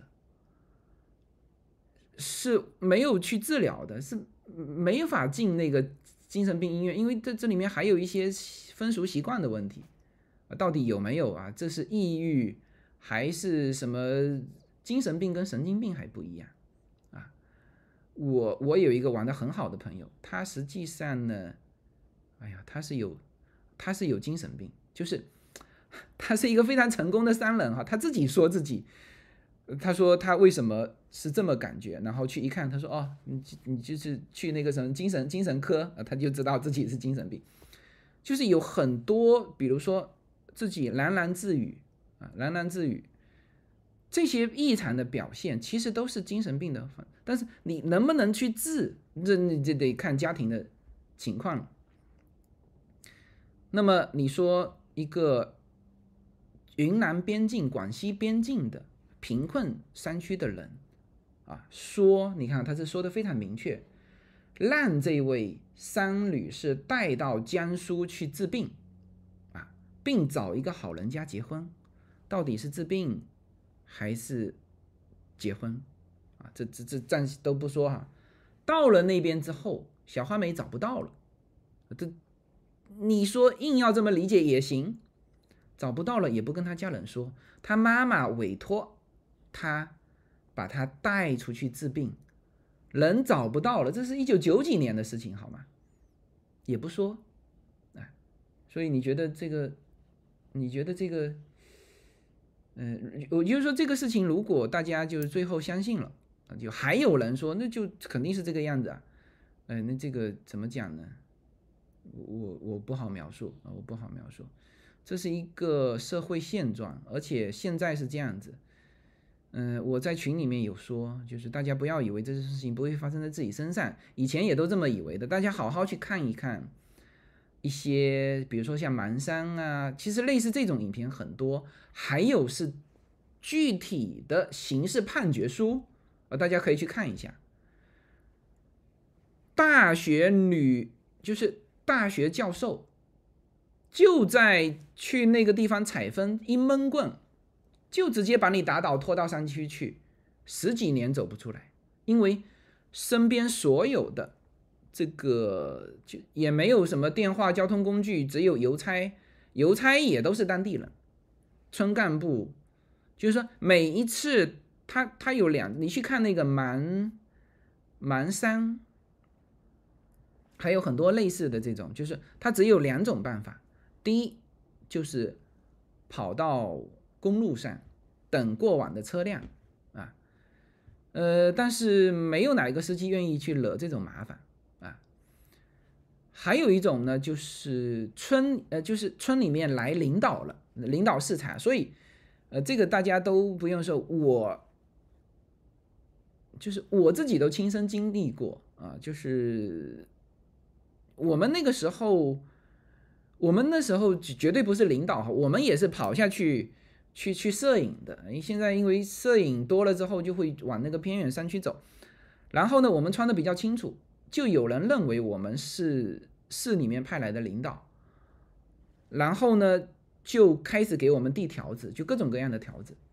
然后就是因为第一，我们实在我们也搞不清楚这种状况。然后别人就这就是神经病，你就不要理他，这是精神有问题。都是这种情况，都是这种情况，所以，所以这件事情现在，呃，大家开始乐意，大家觉得大家乐意是什么？是那个八孩妈的那根铁链实在太难看了吗？呃，或者说这个冲击力很大吗？你觉得大家乐意的是什么？大家乐意的是，其实大家都知道这件事情，明白吗？只是说呢，现在，哎呦，这个跟。跟现在的这种反差特别大啊！你又是啊，又是这种国宴啊，这个这反差特别大。就是说，怎么还会出现在二零二二年啊？这是一个反差。你说他不知道这件事情吗？你你你看着吧，这第三份调查报告了，第四份调查报告，他越详细越盖不住，是吧？人家就说了，你纵横两千英里。纵横两千英里跑去治病，人丢了也不跟家里说，你觉得这个这个这个还能相信吗？啊，但是当地就这么写的。啊，现在慢慢的是从分县到了到了徐州哈，呃，这件事情如果我是，这当然你如我如果是分县的领导，呃，我我写什么都不重要。啊，就是我怎么决定都不重要，因为你。你最好立刻辞职啊，因为你就别把这事情沾惹在身上啊。如果是徐州这个级别的，呃，我觉得应该要彻底调查这个事情，因为全国人民都知道，这个就是说和我们以前的这个这个这个生活的常识联系起来，就知道大概是什么事情。那你现在在这个这个这个。你现在再这样子，嗯，小花梅年级在五十岁以上，明显和徐州被锁的年龄不符。现在不管符不符哈，小花梅是调查报告出来的，是不是？小花梅，那你就是说在推翻呃江苏调查，那就是说你这调查报告有问题嘛，是吧？像这种事情，你作为调查人员或者在这里面的人员。呃，如果你是做不到说揭发，嗯，我估计很困难，你千万别把自己名字签上去，千万，这是我们还是从自私的角度来说这个问题哈。你签上去，你会因为这个事情纸是包不住火的，这事情已经烧出来了，然后你再在这上面提供的所有的证据链都是有问题，越越越明确越越是有问题啊，嗯。而且这个事情应该还会继续继续的发酵下去，好吧？呃，所以这个这个事情就是说，我在跟大家这这几天我会有的时候看到大家讨论这个，会会参与群里面的讨论哈。呃，就是说大家聊安全跟安全感啊，嗯，我举了一个丢小孩的例子。啊，就是说我们在美国，我曾经还我写过一篇文章，是三次丢孩经历，本来是要放到《平行美利坚》那本书里面去，后来这个文章被被那个编辑取消了。他说你你聊这个干嘛？我说我我没聊干嘛，我说这是就是我们当初刚刚来的时候的一个反差，因为《平行美利坚》主要聊的是中美之间的反差嘛。我说我就就聊这个这个反差而已，没没有什么意思。呃，美国就是这样，就是说，嗯，美国我们孩子到现在为止肯定是不止四次五次了。最关键的是什么呢？我那时候说了一期节目，当时大家还评论说你这个父母怎么这么不称职？我说在美国公园玩的时候，小孩子都是放开来玩的呀，他离开父母的视野是很正常的。三次丢孩子啊！第一次当然是，呃，在迪士尼乐园，是吧？到那个很很快就有人告诉他，你去 Lost and Found，就是那个失物招领中心领小孩啊。他说有，没错，有一个小孩，那叶子就去了。就整个过程，他说没有什么好慌张的，那反正去那边，小孩在那边就是了。呃，那个时候还是优娜丢了。嗯第二次其实就蛮危险的，就是说我们在一个博物馆里面，我推着车，身边还有我的 现在玩的很好的那个朋友，他当时刚刚从国内过来，我推着车，令从车里面下去了，令那时候才一岁多，他下去跑去看鱼去了，我推着车，我我不知道，我就回头跟他说话，他这边下去了，我不知道，我继续推推推推，你知道都推到哪里去了吗？从那个公园，我都走到公园外面，都到停车场去了。突然看到前面没有人，立刻回头，跑了十十分钟，才跑到那个铁门那里。啊，我们透过铁门看到令，就是身边就围着人了，就有人就就问他，因为一个孤孤零零的小孩在那边，就身边就。身边的人离他有一定的距离，就是，就人家都很讲究的啊。这个我不太清楚是有什么，就是反正离这不是说哎把小孩抱过来，这这这事情绝对不能做哈。就你发现一个孤独的小孩，你说哎这个我我跟小孩询问，你离小孩太近，你甚至把他呃这个抱入怀中，这个事情就呃就是不能做的。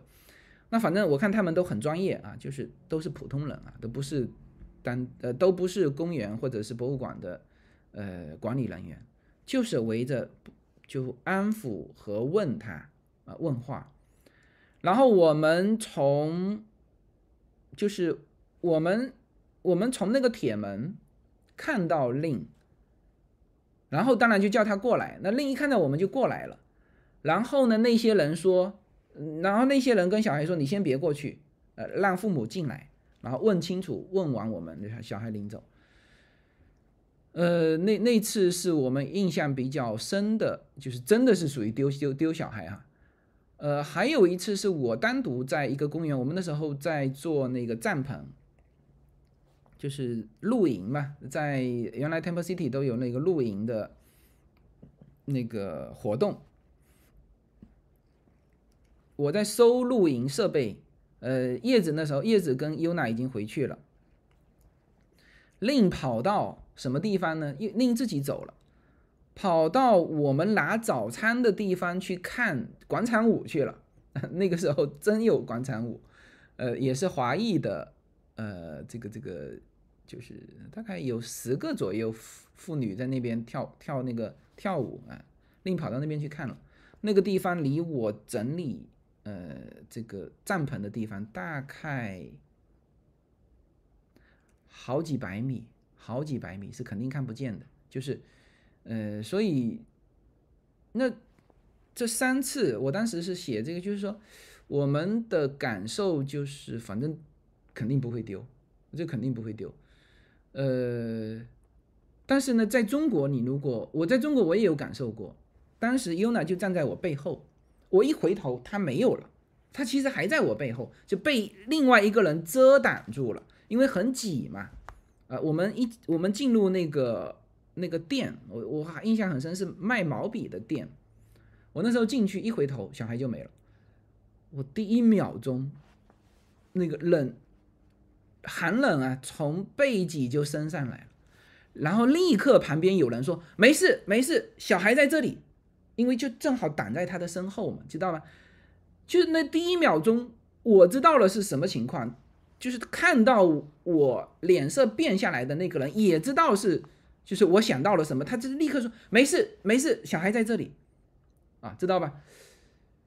然后我跟我后来又回去跟那个我的嗯朋友聊，他说：“哎呀，他说他的同事也是这样丢小孩的经历，就是第一秒钟他妈妈眼泪就下来，这真的是没有，就是不不需要第二秒，第一秒钟他妈妈眼泪就下来了，就是就是会丢的感觉，明白吗？”所以这个就是说，我们聊安全跟安全感这种东西都是在身边的，所以很多人还是在指责说啊，美呃就是中国非常安全，美国非常不安全。我觉得这个呢，就是完全不一样。美国不安全的地方，它是在灯下啊，是是灯下，是是是在城市，知道吧？呃，然后呢，是有很多的流浪汉啊，流浪汉他是这种有很多是精神是真的精神失常的，呃，就是不管怎么样，它是在城市最繁华的地方，是不是？所有美国不安全的地方，都是在当趟，就是呃地铁站啊，就是你不管怎么样，你见得到这种不安全，你知道避开，而中国不安全的地方。是在于你看不见的地方啊！我这一个是硬性的，一个是软性的。硬性的就是你看不见的那些山区，是不是？软性的啊，就是说为什么很多移民出来的人，他现在回过头来想，就是其实在中国是嗯很不安全的。一个是什么呢？就你不知道你自己犯没犯事啊？这就像我在群里面说的，就是说，呃。你你按照现在的啊，比如说我们说很简单嘛，就薇娅啊，薇娅的那个情况套到所有的主播上，都犯事了，对不对？那只是他抓你还是不抓你的问题。因此，你如果从谨慎的人来说，你只有两个选择啊，这一辈子，你说呃，他就就完全不犯事也不可能，你总要。你总会有一些涉及到，人家说你行贿行不行？是不是？你有没有给老师送礼呀？啊，多少钱以上？那个刑法写着呀，是吧？就是他就是这么一个，就是他总让我们感觉这种安全感是看不见的啊。等事情到了面前了，他就说：“你看这个，你自己去翻书，是不是？是啊，就是随时拉你入狱。”都是证据确凿，这种也是不安全感。这个我不想再展开哈，我不想再展开。所以安全与不安全这个话题，我其实可以写一篇文章，再把这个这个描述的更清楚一点啊。所以，但这个就是，嗯，就是这么回事啊。我我最近会在群里面跟大家聊，然后也会把聊的内容发到各个群。然后我还我还看到关于安全不安全的那个。从我的朋友转了一圈，从他那边转回来，他说：“哎，我看到你了。”我说：“你在哪里看到？”他说：“我在什么什么群。”哇，那个群跟我们的群差了好远好远，嗯，转吧也挺好啊。呃，所以这就是八孩妈妈的事情啊，八孩妈妈的事情。呃，还有时间啊，我们来聊一下，来聊一下二月份的股市啊。嗯，这个，嗯，二月份呢，我当初说二月份股市会，呃，会有所起色。啊，主要是什么呢？主要是，就是说有有那么一部分人，嗯，有那么一部分人是什么呢？就是说他一月份把股票，呃，他十二月份把股票卖了，啊，然后这个二月份才能买到他原来的股票，这这是相当一部分的。所以我当时说，呃。二月份股票会有起色，但实际上，现在如果说哈有起色，那还有还有诸多原因啊，比如说呃有一些公司的高管可以回购，它有一个回购期的，回购期也在二月份，好像是呃一月多少号到三月多少号，那主要的实行期也都在二月份，然后呢前一阵子开始做空的。他开始回补啊，因为他必须回补回来，呃，才能够实现它的盈利啊。所以这些种种迹象看，呃，二月份是一个股市回升的一个时间点。呃，然后 CNBC 的专业版的这里面也说的，他说股市可能消化了美联储的加息啊，那现在就在于说，呃，怎么样怎么样玩它哈，就是叫做呃，Here how to play it。嗯，就是怎现在就要开始怎么怎么怎么玩它。那么一些策略师认为啊，即使波动性还是很高，呃，股市已经消化了美联储今年的加息。嗯，这位呃股市策略主管说，呃，从我的立场来看，美联储已经消化了，呃，美联储造成的经济损失没有被记录，我不清楚是否会 get it，就是得到它。嗯，我们来看。呃，美联储可能是三月份加息，可能会加息三到四到五次哈，嗯，然后这里面有一些预估哈，有一些有一些预估，嗯，他说他预计市场是一月二十四号创下低点，其实那一天我也印象很深，其实是一个很大的 V 型反转哈，嗯，呃，然后他说。标普当时是跌到四二二二啊，他说，呃，可能会在四千四百点保持稳定。嗯，当然他说不表不保证股票不会再次下跌，但是呢，呃，它随着这个这个这个一些一些情况的临近，他说现在基本上不是下行的机会了，呃，所以当它这个情况发生变化的时候，那个期权。那就是，嗯嗯，你无论是做期权的还是做股票卖空的啊，他都会再回补，他会先把前一阵子做空的利润给这个这个这个兑现了。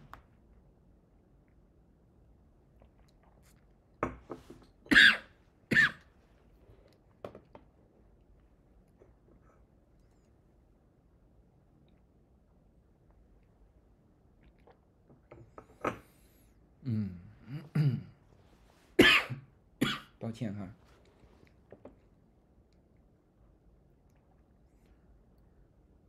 呃，这么是，嗯，那么这个是大体的一个一个二月份的一个一个认为，大家都认为这个已经被消化差不多了。然后债券的收益率上升，呃，这个是近期是一直在上升。嗯，他说，我认为这是一个好事啊。他说，他想起了二零一六年美联储加息的时候，那个时候小盘股大幅抛售，然后以强劲的涨幅回升，表现是优于大盘的。他举了一个一六年的例子，嗯，那他说，就我个人而言，我认为小盘股公司的基本面是好的。我们回顾了财报季，显然没有人关心财报季哈。他说，一切这都与这个美联储有关。嗯，这个人是关关心中小盘的哈。他说，第四季度的节奏都很好啊。呃，所以他说，这个小盘股现在下跌了二十一。呃。他说：“我们甚至没有陷入衰退，但是市场，呃，市场告诉你什么呢？告诉你下跌了二十亿，表明很多坏东西都被记录了价格。如果这种共识维持在五次加息中，那么他们就已经被记录了价格，至少感觉是这样的。所以他说，小盘股的市场仍需保持稳定。如果 ETF 流出减少，那么这将有所帮助。嗯，就是说。”他就可以从那个罗素两千的这个 ETF 看啊，罗素两千是今年年初到现在哈减少了三点七，就是资金流出啊。他说现在哈现在主动基金经理的赎回似乎已经放缓了，嗯，这个这个都是一些迹象啊，这些都是一些迹象。那我现在是二月份，我现在开始回回头啊，开始买回之前的一些股票。当然我也得看了，我也得看，就是既然现在就我当初还在担心它一月份的时候，它会趁着我们 十二月份卖出股票的这部分的这个时间，正常是做一个呃，就是反向拉动，就是。当你二月份能够买的时候，我要让你买不到，或者是呃不好买。但是很明显，这个嗯，这个这个加息的这个事情，让他去反向操作了。就是以前前几年都是这样啊，但今年呢，我就给你继续下。那继续下对于我们有一个好处，就是说，哎，我十二月份卖出的股票，到二月份来减的时候，是以一个相对低的价钱。当然也有也有也不低的，我我看到差不多有一些其实已经涨到，呃呃十二月份十二月底的这个这个水平了。嗯，今天嗯今天是有有，实际上是差不多了，嗯实际上是差不多了，嗯，所以这就是我们说的叫巨幅的波动啊，巨幅的波动，嗯。好，我们最后来看一下为什么说叫加密啊。加密网啊，我们来看一下这个，呃，我看一下，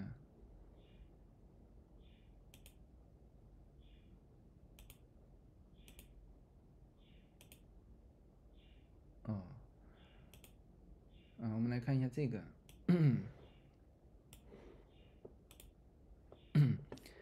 这个是这个是一个视频哈，我截截在这里。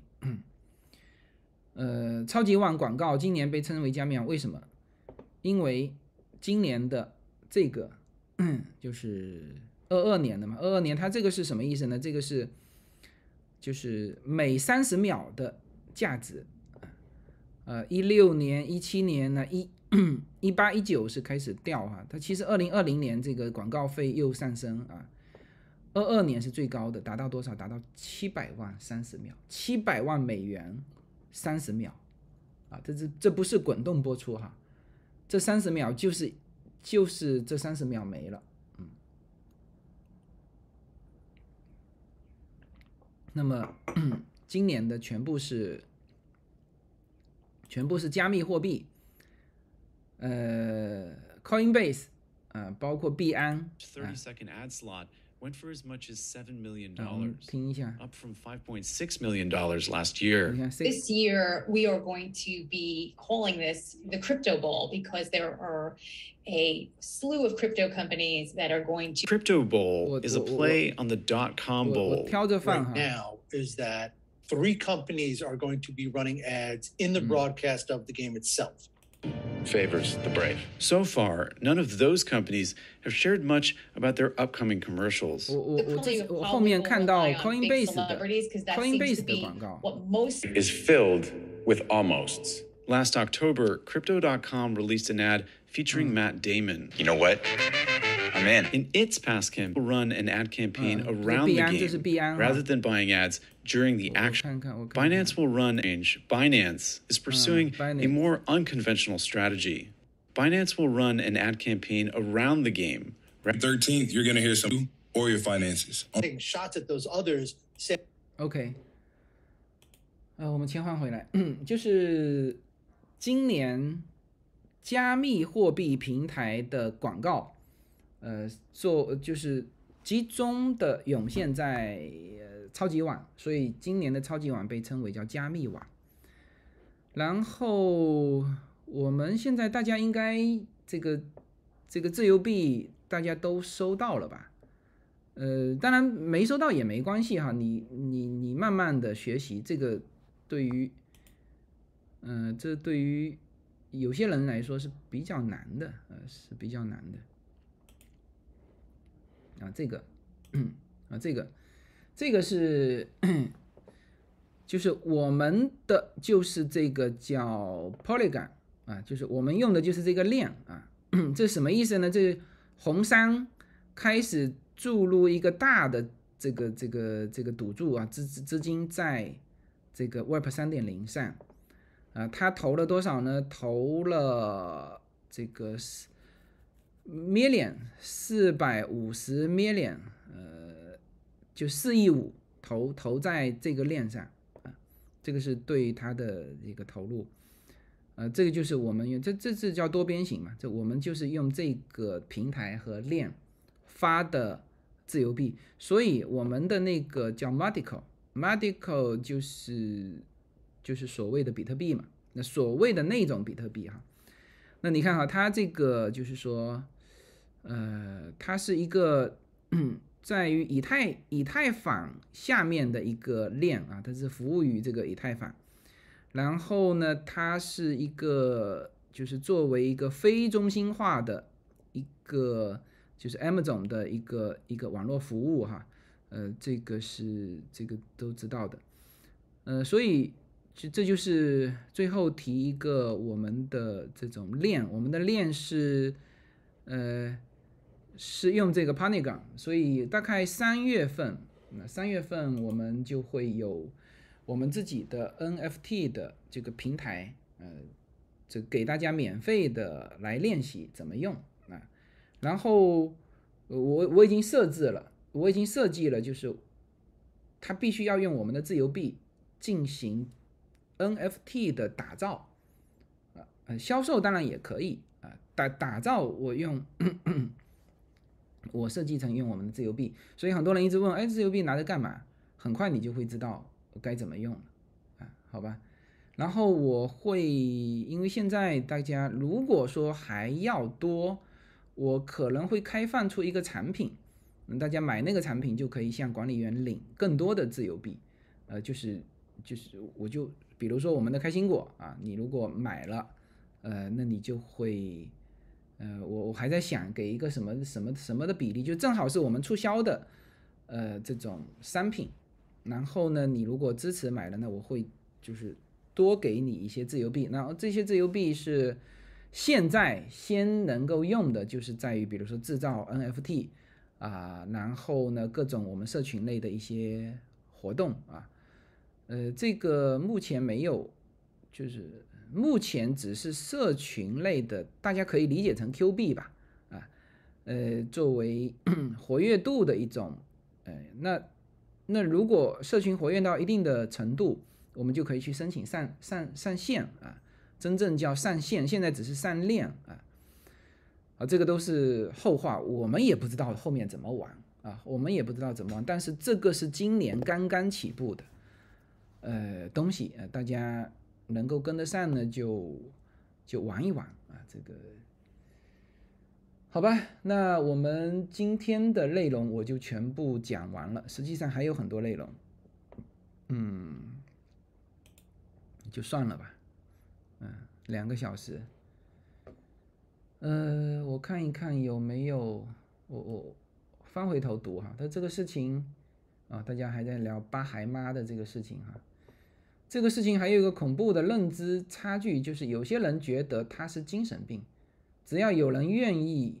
要他，给他一口饭吃，不管怎么对他都可以。不然把这些精神病人放到哪里处理呢？在路上饿死嘛？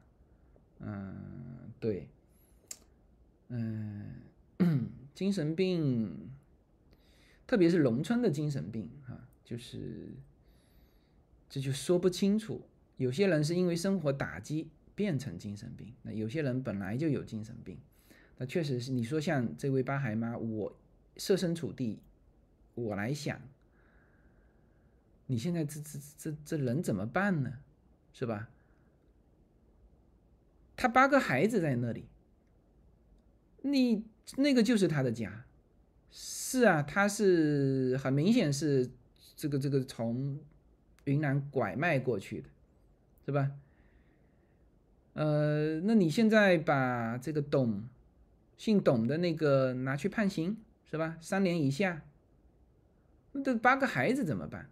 其实说到底还是社会的福利的跟不上，就是分县也是两手一摊，你徐州看着办吧。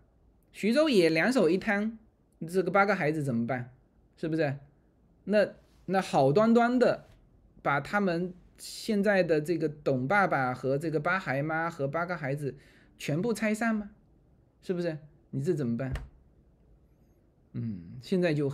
就我我不知道这个事情，我会再再再看啊。但总体来说，呃，大家如果提说安全度啊，这个自己要小心，自己要小心。就是，嗯，不要老看美国啊，这个什么又枪击案啊，又怎么样啊？美国所有东西都是发生在灯下，太阳下最最耀眼的地方，所有人都看得见，每一起案件。啊，美国这边媒体一报，中央新闻联播就报了啊，所以你都看得见。但是中国的危险是来自于你看不见的地方，危险都是来自看不见的地方。我们为什么害怕黑暗？是因为它看不见，我们不知道有没有危险，是吧？也许危险就在你身边，也许没有。但是你如果都是亮堂堂的，所有人都知道当趟流浪汉。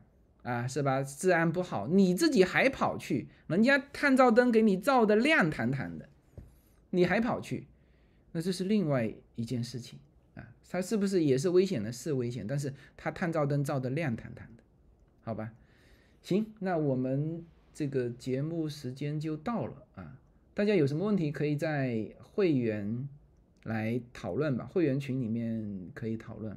我我都有看的哈，会员群的交流的基本上我都有看，然后这个这个有有的时候会在呃大家时间可能不太刚好的时候，呃会会发表一些评论，然后大家热闹的时候我又不在啊，有时差的问题哈，哦这个这个写的挺好，古妈妈培养女儿的思路是类似田忌赛马。她发挥了中美夫妻的优势，对于中美两国教育优势来培养孩子。呃，古妈妈很聪明，她的女儿也很努力，他们家庭很成功。是的，是的。呃，我我我觉得这是一个基调哈。第一，谷爱凌很成功；第二，这个古妈妈很呃很知道该怎么培养孩子，人家培养的很成功，是不是？呃，当然你不能说这有什么了不起。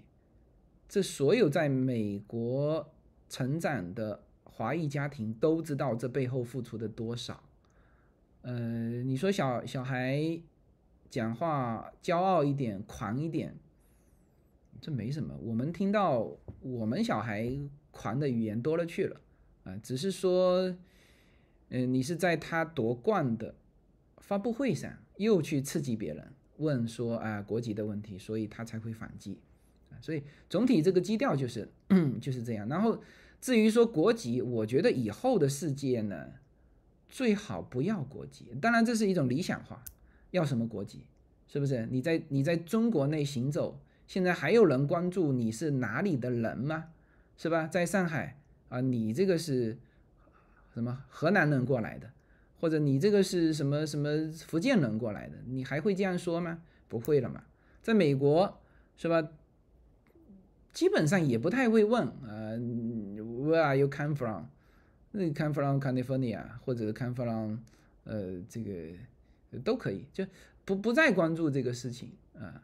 以后呢，就是全球，我相信应该也不太关注，也不太关注啊。你你是哪一个民族的会有？你是东亚的啊，Asian 这是有。呃，随着这个一体化、全球化的这种推进，以后国籍不太关注，因为你你你，因为大家现在是可能更多的人有这个中国护照的束缚，嗯，因为。你得办各种签证，哎，会感觉说，哎呦，这个国籍好像不太方便。实际上，比如说，嗯，非常多的国籍，就算台湾签证，你台湾的护照，它行走一百多个国家，还是九十几个国家，它都不需要签证啊。呃，越来越多这种边界在打破啊，边界在打破。呃，最早最早。呃，我父亲那一代啊，我父亲那个时候是最早开始，就八几年嘛，八几年开始中出现中国护照，我们知道护照，我父亲也是我们全家第一个办到护照，就是出国行走的啊。呃，我想想看哈，呃，是我父亲先办还是我我妈先办？反正那是八几年，都是八几年的时候，他们都有护照，就是说。那个时候是刚刚出现护照，然后真正走出去，你会发现，哎，其他的好像人家的护照不需要，就是我们那个时候是护照是个门槛，还不是签证是个门槛，大家大家可能都不不理解那个时候，当时办一本护照要两万人民币，你知道吧？哎，呃，就是就是这种，就是至少我父亲办的那个护照是，他是非常早非常早。就是托了各种关系，两万人民币办下这本护照。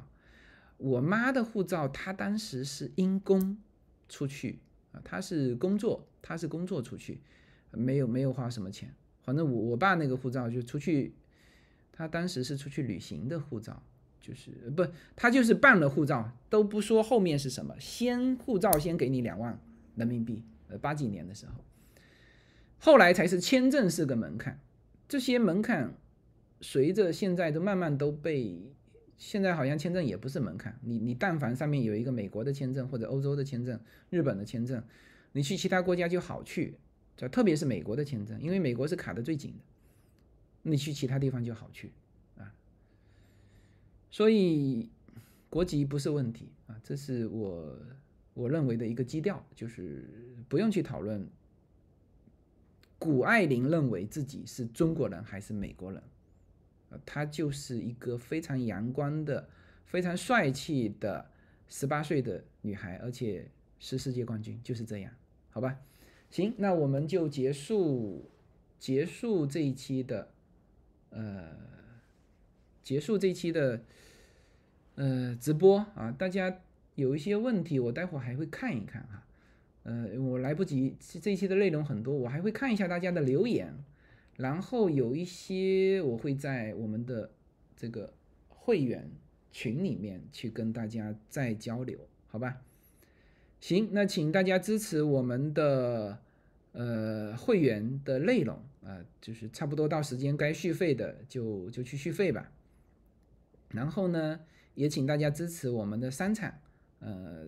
这个春节期间啊，可以买一些我们的开心果，呃，如果你买的多，呃，可以跟管理员去 去讲讲价钱啊，就是说，当然我说的多是十，就是你如果要这个集体发福利的话啊，就是这种叫集团采购，啊，这是所有的我们的礼盒，你如果是集团采购，你都可以跟我们的管理员谈啊，呃。我们希望说我们的产品能够更多的人能够用到，好吧？行，那我们这一期就到这里，好，拜拜，